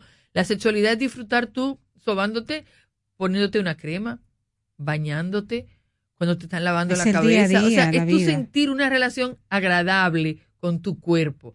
Ahora, cuando la llevamos a la vagina y la limitamos a la vagina, estamos limitando todo el placer que es el cuerpo humano. A la vagina y al, y al, y al O- pene. Y al pene. Cuando lo limitamos a los genitales y lo limitamos al coito, a la entra y saca, entra y saca, que hay muchísimas teorías al respecto, que es un ejercicio que es placentero, pero que es muy limitado. Cuando tienes placer en toda parte del cuerpo, en todas. No hay una parte del cuerpo que no genere placer. Bien tocado, claro, bien acariciado. Y sobre todo si tú das el permiso. Entonces, cuando digo que se genera los primeros siete años, porque los primeros siete años tú cuando estás en el útero estás eh, succionando tu dedo. Y eso es placer. Tú te entretienes agarrándote la oreja. Y eso es placer. O sea, hay muchas formas de placer. Pero si tú tienes ese permiso cuando eres niño, te gusta el sol, te gusta el frío, los cambios de temperatura son muy placenteros, el roce de la ropa, y tú no te sientes limitada o limitado cuando tú expresas que te gusta, entonces tú empiezas a tener una relación que tu cuerpo te da placer. Y no depende de que tú consigas un novio o consigas un marido, que nos han vendido esa historia de que es el novio o el marido el que te va a hacer sentir placer. Entonces, volviendo a los anticonceptivos, que no me he ido de ahí, los anticonceptivos no disminuyen el deseo sexual. Hay muchísimos estudios. Hay estudios que los relacionan con cáncer, hay muchísimos estudios que los relacionan con subir de peso. Ya los métodos anticonceptivos han avanzado tanto, hay tantas modalidades, hay tantas nuevas generaciones de métodos anticonceptivos que los efectos secundarios son mínimos. Me estoy refiriendo a los orales, o sea, las píldoras. Sí. Pero hay muchísimos métodos anticonceptivos, el abanico es muy amplio para que cada mujer encuentre con el que se sienta mejor. Todos tienen sus pros y sus contras. Una, una pregunta que tiene que ver con los mitos que hablábamos al principio. ¿Es cierto que si tú usas de manera prolongada determinado tipo de, de anticonceptivo, sea oral o de otra manera, eso podría hacerte estéril, que no podrías parir después? No, en lo absoluto. Ningún método anticonceptivo produce infertilidad. Lo que sí es que si tú empiezas a usar los métodos anticonceptivos en la década de los 20, o sea, de 20 a 30 años, y sigues utilizándolo y a los cua- 37, 38 lo dejas, tú no tienes la misma fertilidad Exacto. que tenías antes. A los 20. Igual con el tema del peso, yo les digo, es verdad que tú has subido de peso, pero todo el mundo con el paso del tiempo, a menos que esté dedicada a cuidar su figura, tú subes de peso. El peso que teníamos a los 20 años no es el que tenemos a los 30, entonces no es el anticonceptivo. Tú estás comiendo más o estás comiendo lo mismo y haciendo menos ejercicio. Pero siempre es bueno buscar un culpable y el culpable debe ser externo. Entonces yo subí de peso por esa pastilla, yo subí de peso, pero yo no subí de peso porque estoy comiendo igual, pero estoy haciendo menos ejercicio y el metabolismo con el paso del tiempo, el metabolismo disminuye. O sea, no es lo mismo el metabolismo de un adolescente o una adolescente a una mujer de 30 años, a menos que se dedique exclusivamente a hacer ejercicio, pero su metabolismo no es el mismo. Entonces, hay muchos mitos, ahí está el mito de que engorda, que disminuye el deseo sexual, Hay, hay muchos mitos al respecto de los métodos anticonceptivos que producen infertilidad. No hay que descansar de los métodos anticonceptivos. Eh, la O, desintoxicarse. Ajá, sí, sí, porque una Es, es, la gente dice eso, doctora, y eso está correcto. imposible porque no es una toxina. Y sobre todo, estamos hablando de los orales. Los orales, cada vez que te llega la menstruación, ya la carga de hormonal que tú tenías ya pasó.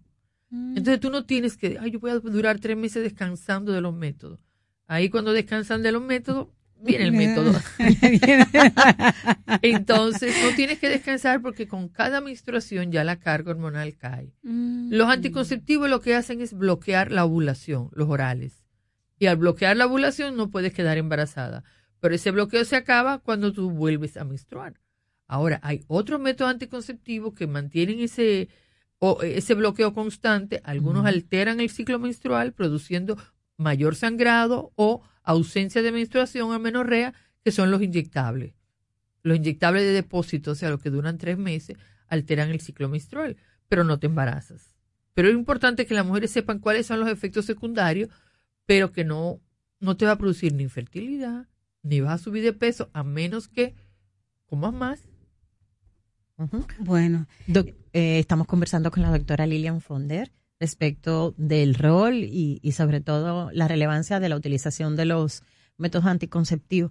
Doctora, desde o previo a que se están eh, sosteniendo relaciones sexuales, ¿cuál es el rol y cuál es la importancia de utilizar los anticonceptivos? Mira, es para planificar tu vida, tu proyecto de vida. Todavía en República Dominicana y en gran parte del mundo la responsabilidad del embarazo sobrecae sobre la mujer. Entonces, ojalá sea un tema de ambos, porque se han hecho estudios de la necesidad de anticoncepción masculina. Y hasta el momento en República Dominicana somos, solo tenemos el preservativo masculino, pero el preservativo masculino se conoce o se entiende como para relaciones de riesgos, o sea, con mujeres casuales. Y la vasectomía, que es la esterilización, que no produce ningún problema de impotencia o no erección. Pero cuando el hombre no quiere tener más hijos, es una opción. Una opción que la utilizan muy pocos hombres, por los mitos, porque donde no hay educación, los mitos tienen un terreno fabuloso para crecer. Eh, pero la anticoncepción te permite planear tu vida, planear tu, tu, tu proyecto de vida, hacia dónde tú quieres ir, qué tú quieres hacer. ¿Tú quieres un embarazo ahora? Exacto. ¿O tú quieres terminar tu carrera? ¿O tú quieres conseguir un mejor trabajo? ¿Qué tú quieres con tu vida?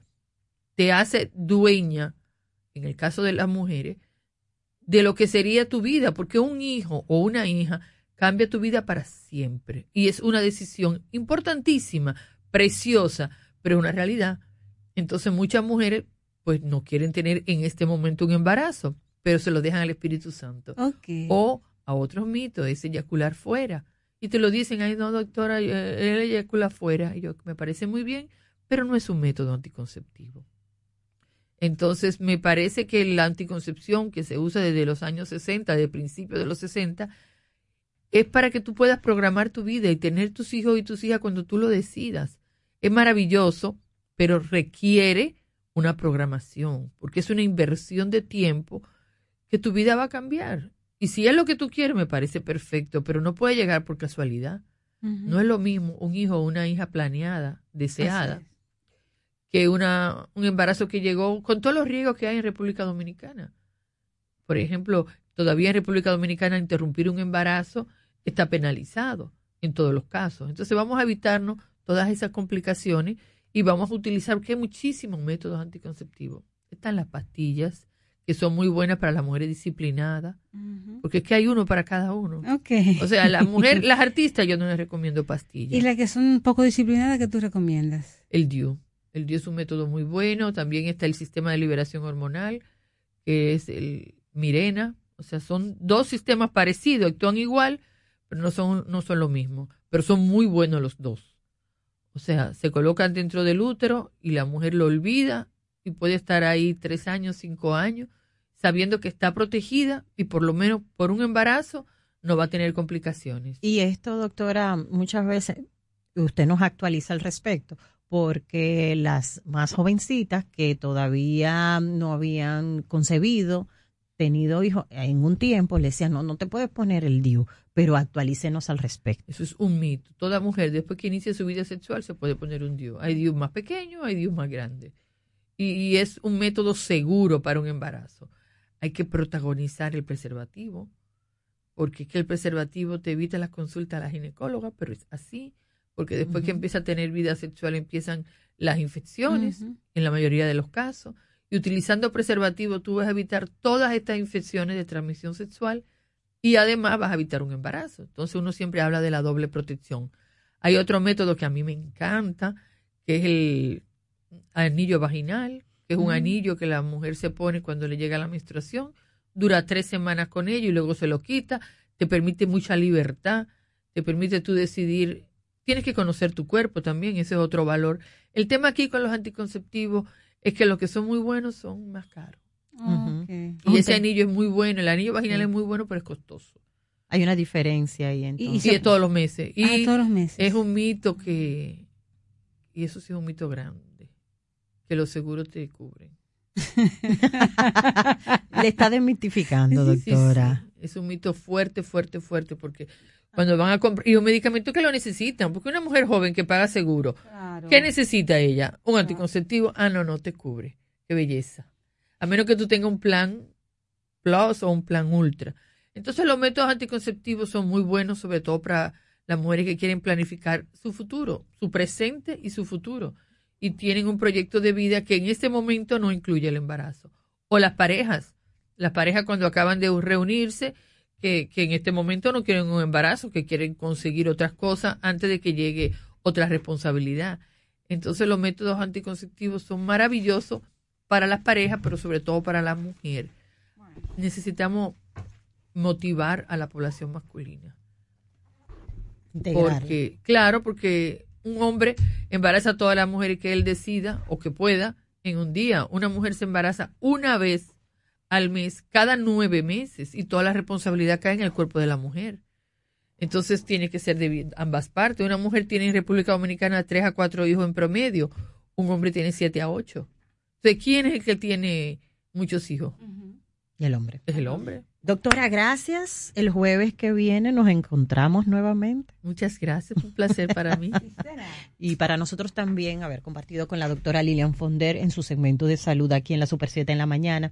A ustedes también agradecerles la sintonía, pedirles que se quede con el próximo programa denominado iMoney Radio y toda la programación de la Super 7 FM. Nos escuchamos mañana, Itania. Así será.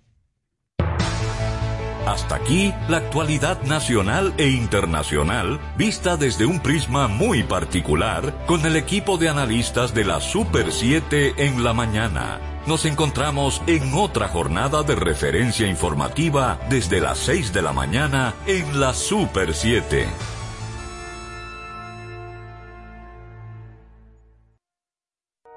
En solo minutos, iMoney Radio. El Banco Central Europeo requiere a los bancos que mantengan un capital ligeramente más elevado. Y ahora las noticias del portal super7fm.com. Desde Frankfurt, el Banco Central Europeo requiere a los mayores bancos de la zona del euro, los que supervisa directamente, que mantengan un nivel de capital ligeramente más elevado en 2022. Para finalizar, pasamos a México.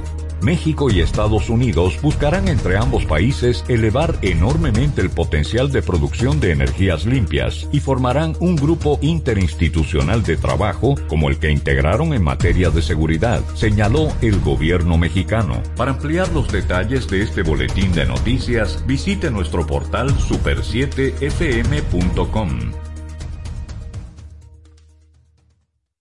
Somos Super 7. ¿Se te quedó la tarjeta de débito en casa y necesitas efectivo? Pues así de simple tendrás tu efectivo, sin necesidad de tarjeta, solo generando un código. Programa tu retiro desde tu app Banreservas o desde tu banco y busca tu efectivo en cualquiera de nuestros cajeros automáticos Banreservas. Tu efectivo Banreservas, la forma más cómoda de enviar y retirar tu dinero.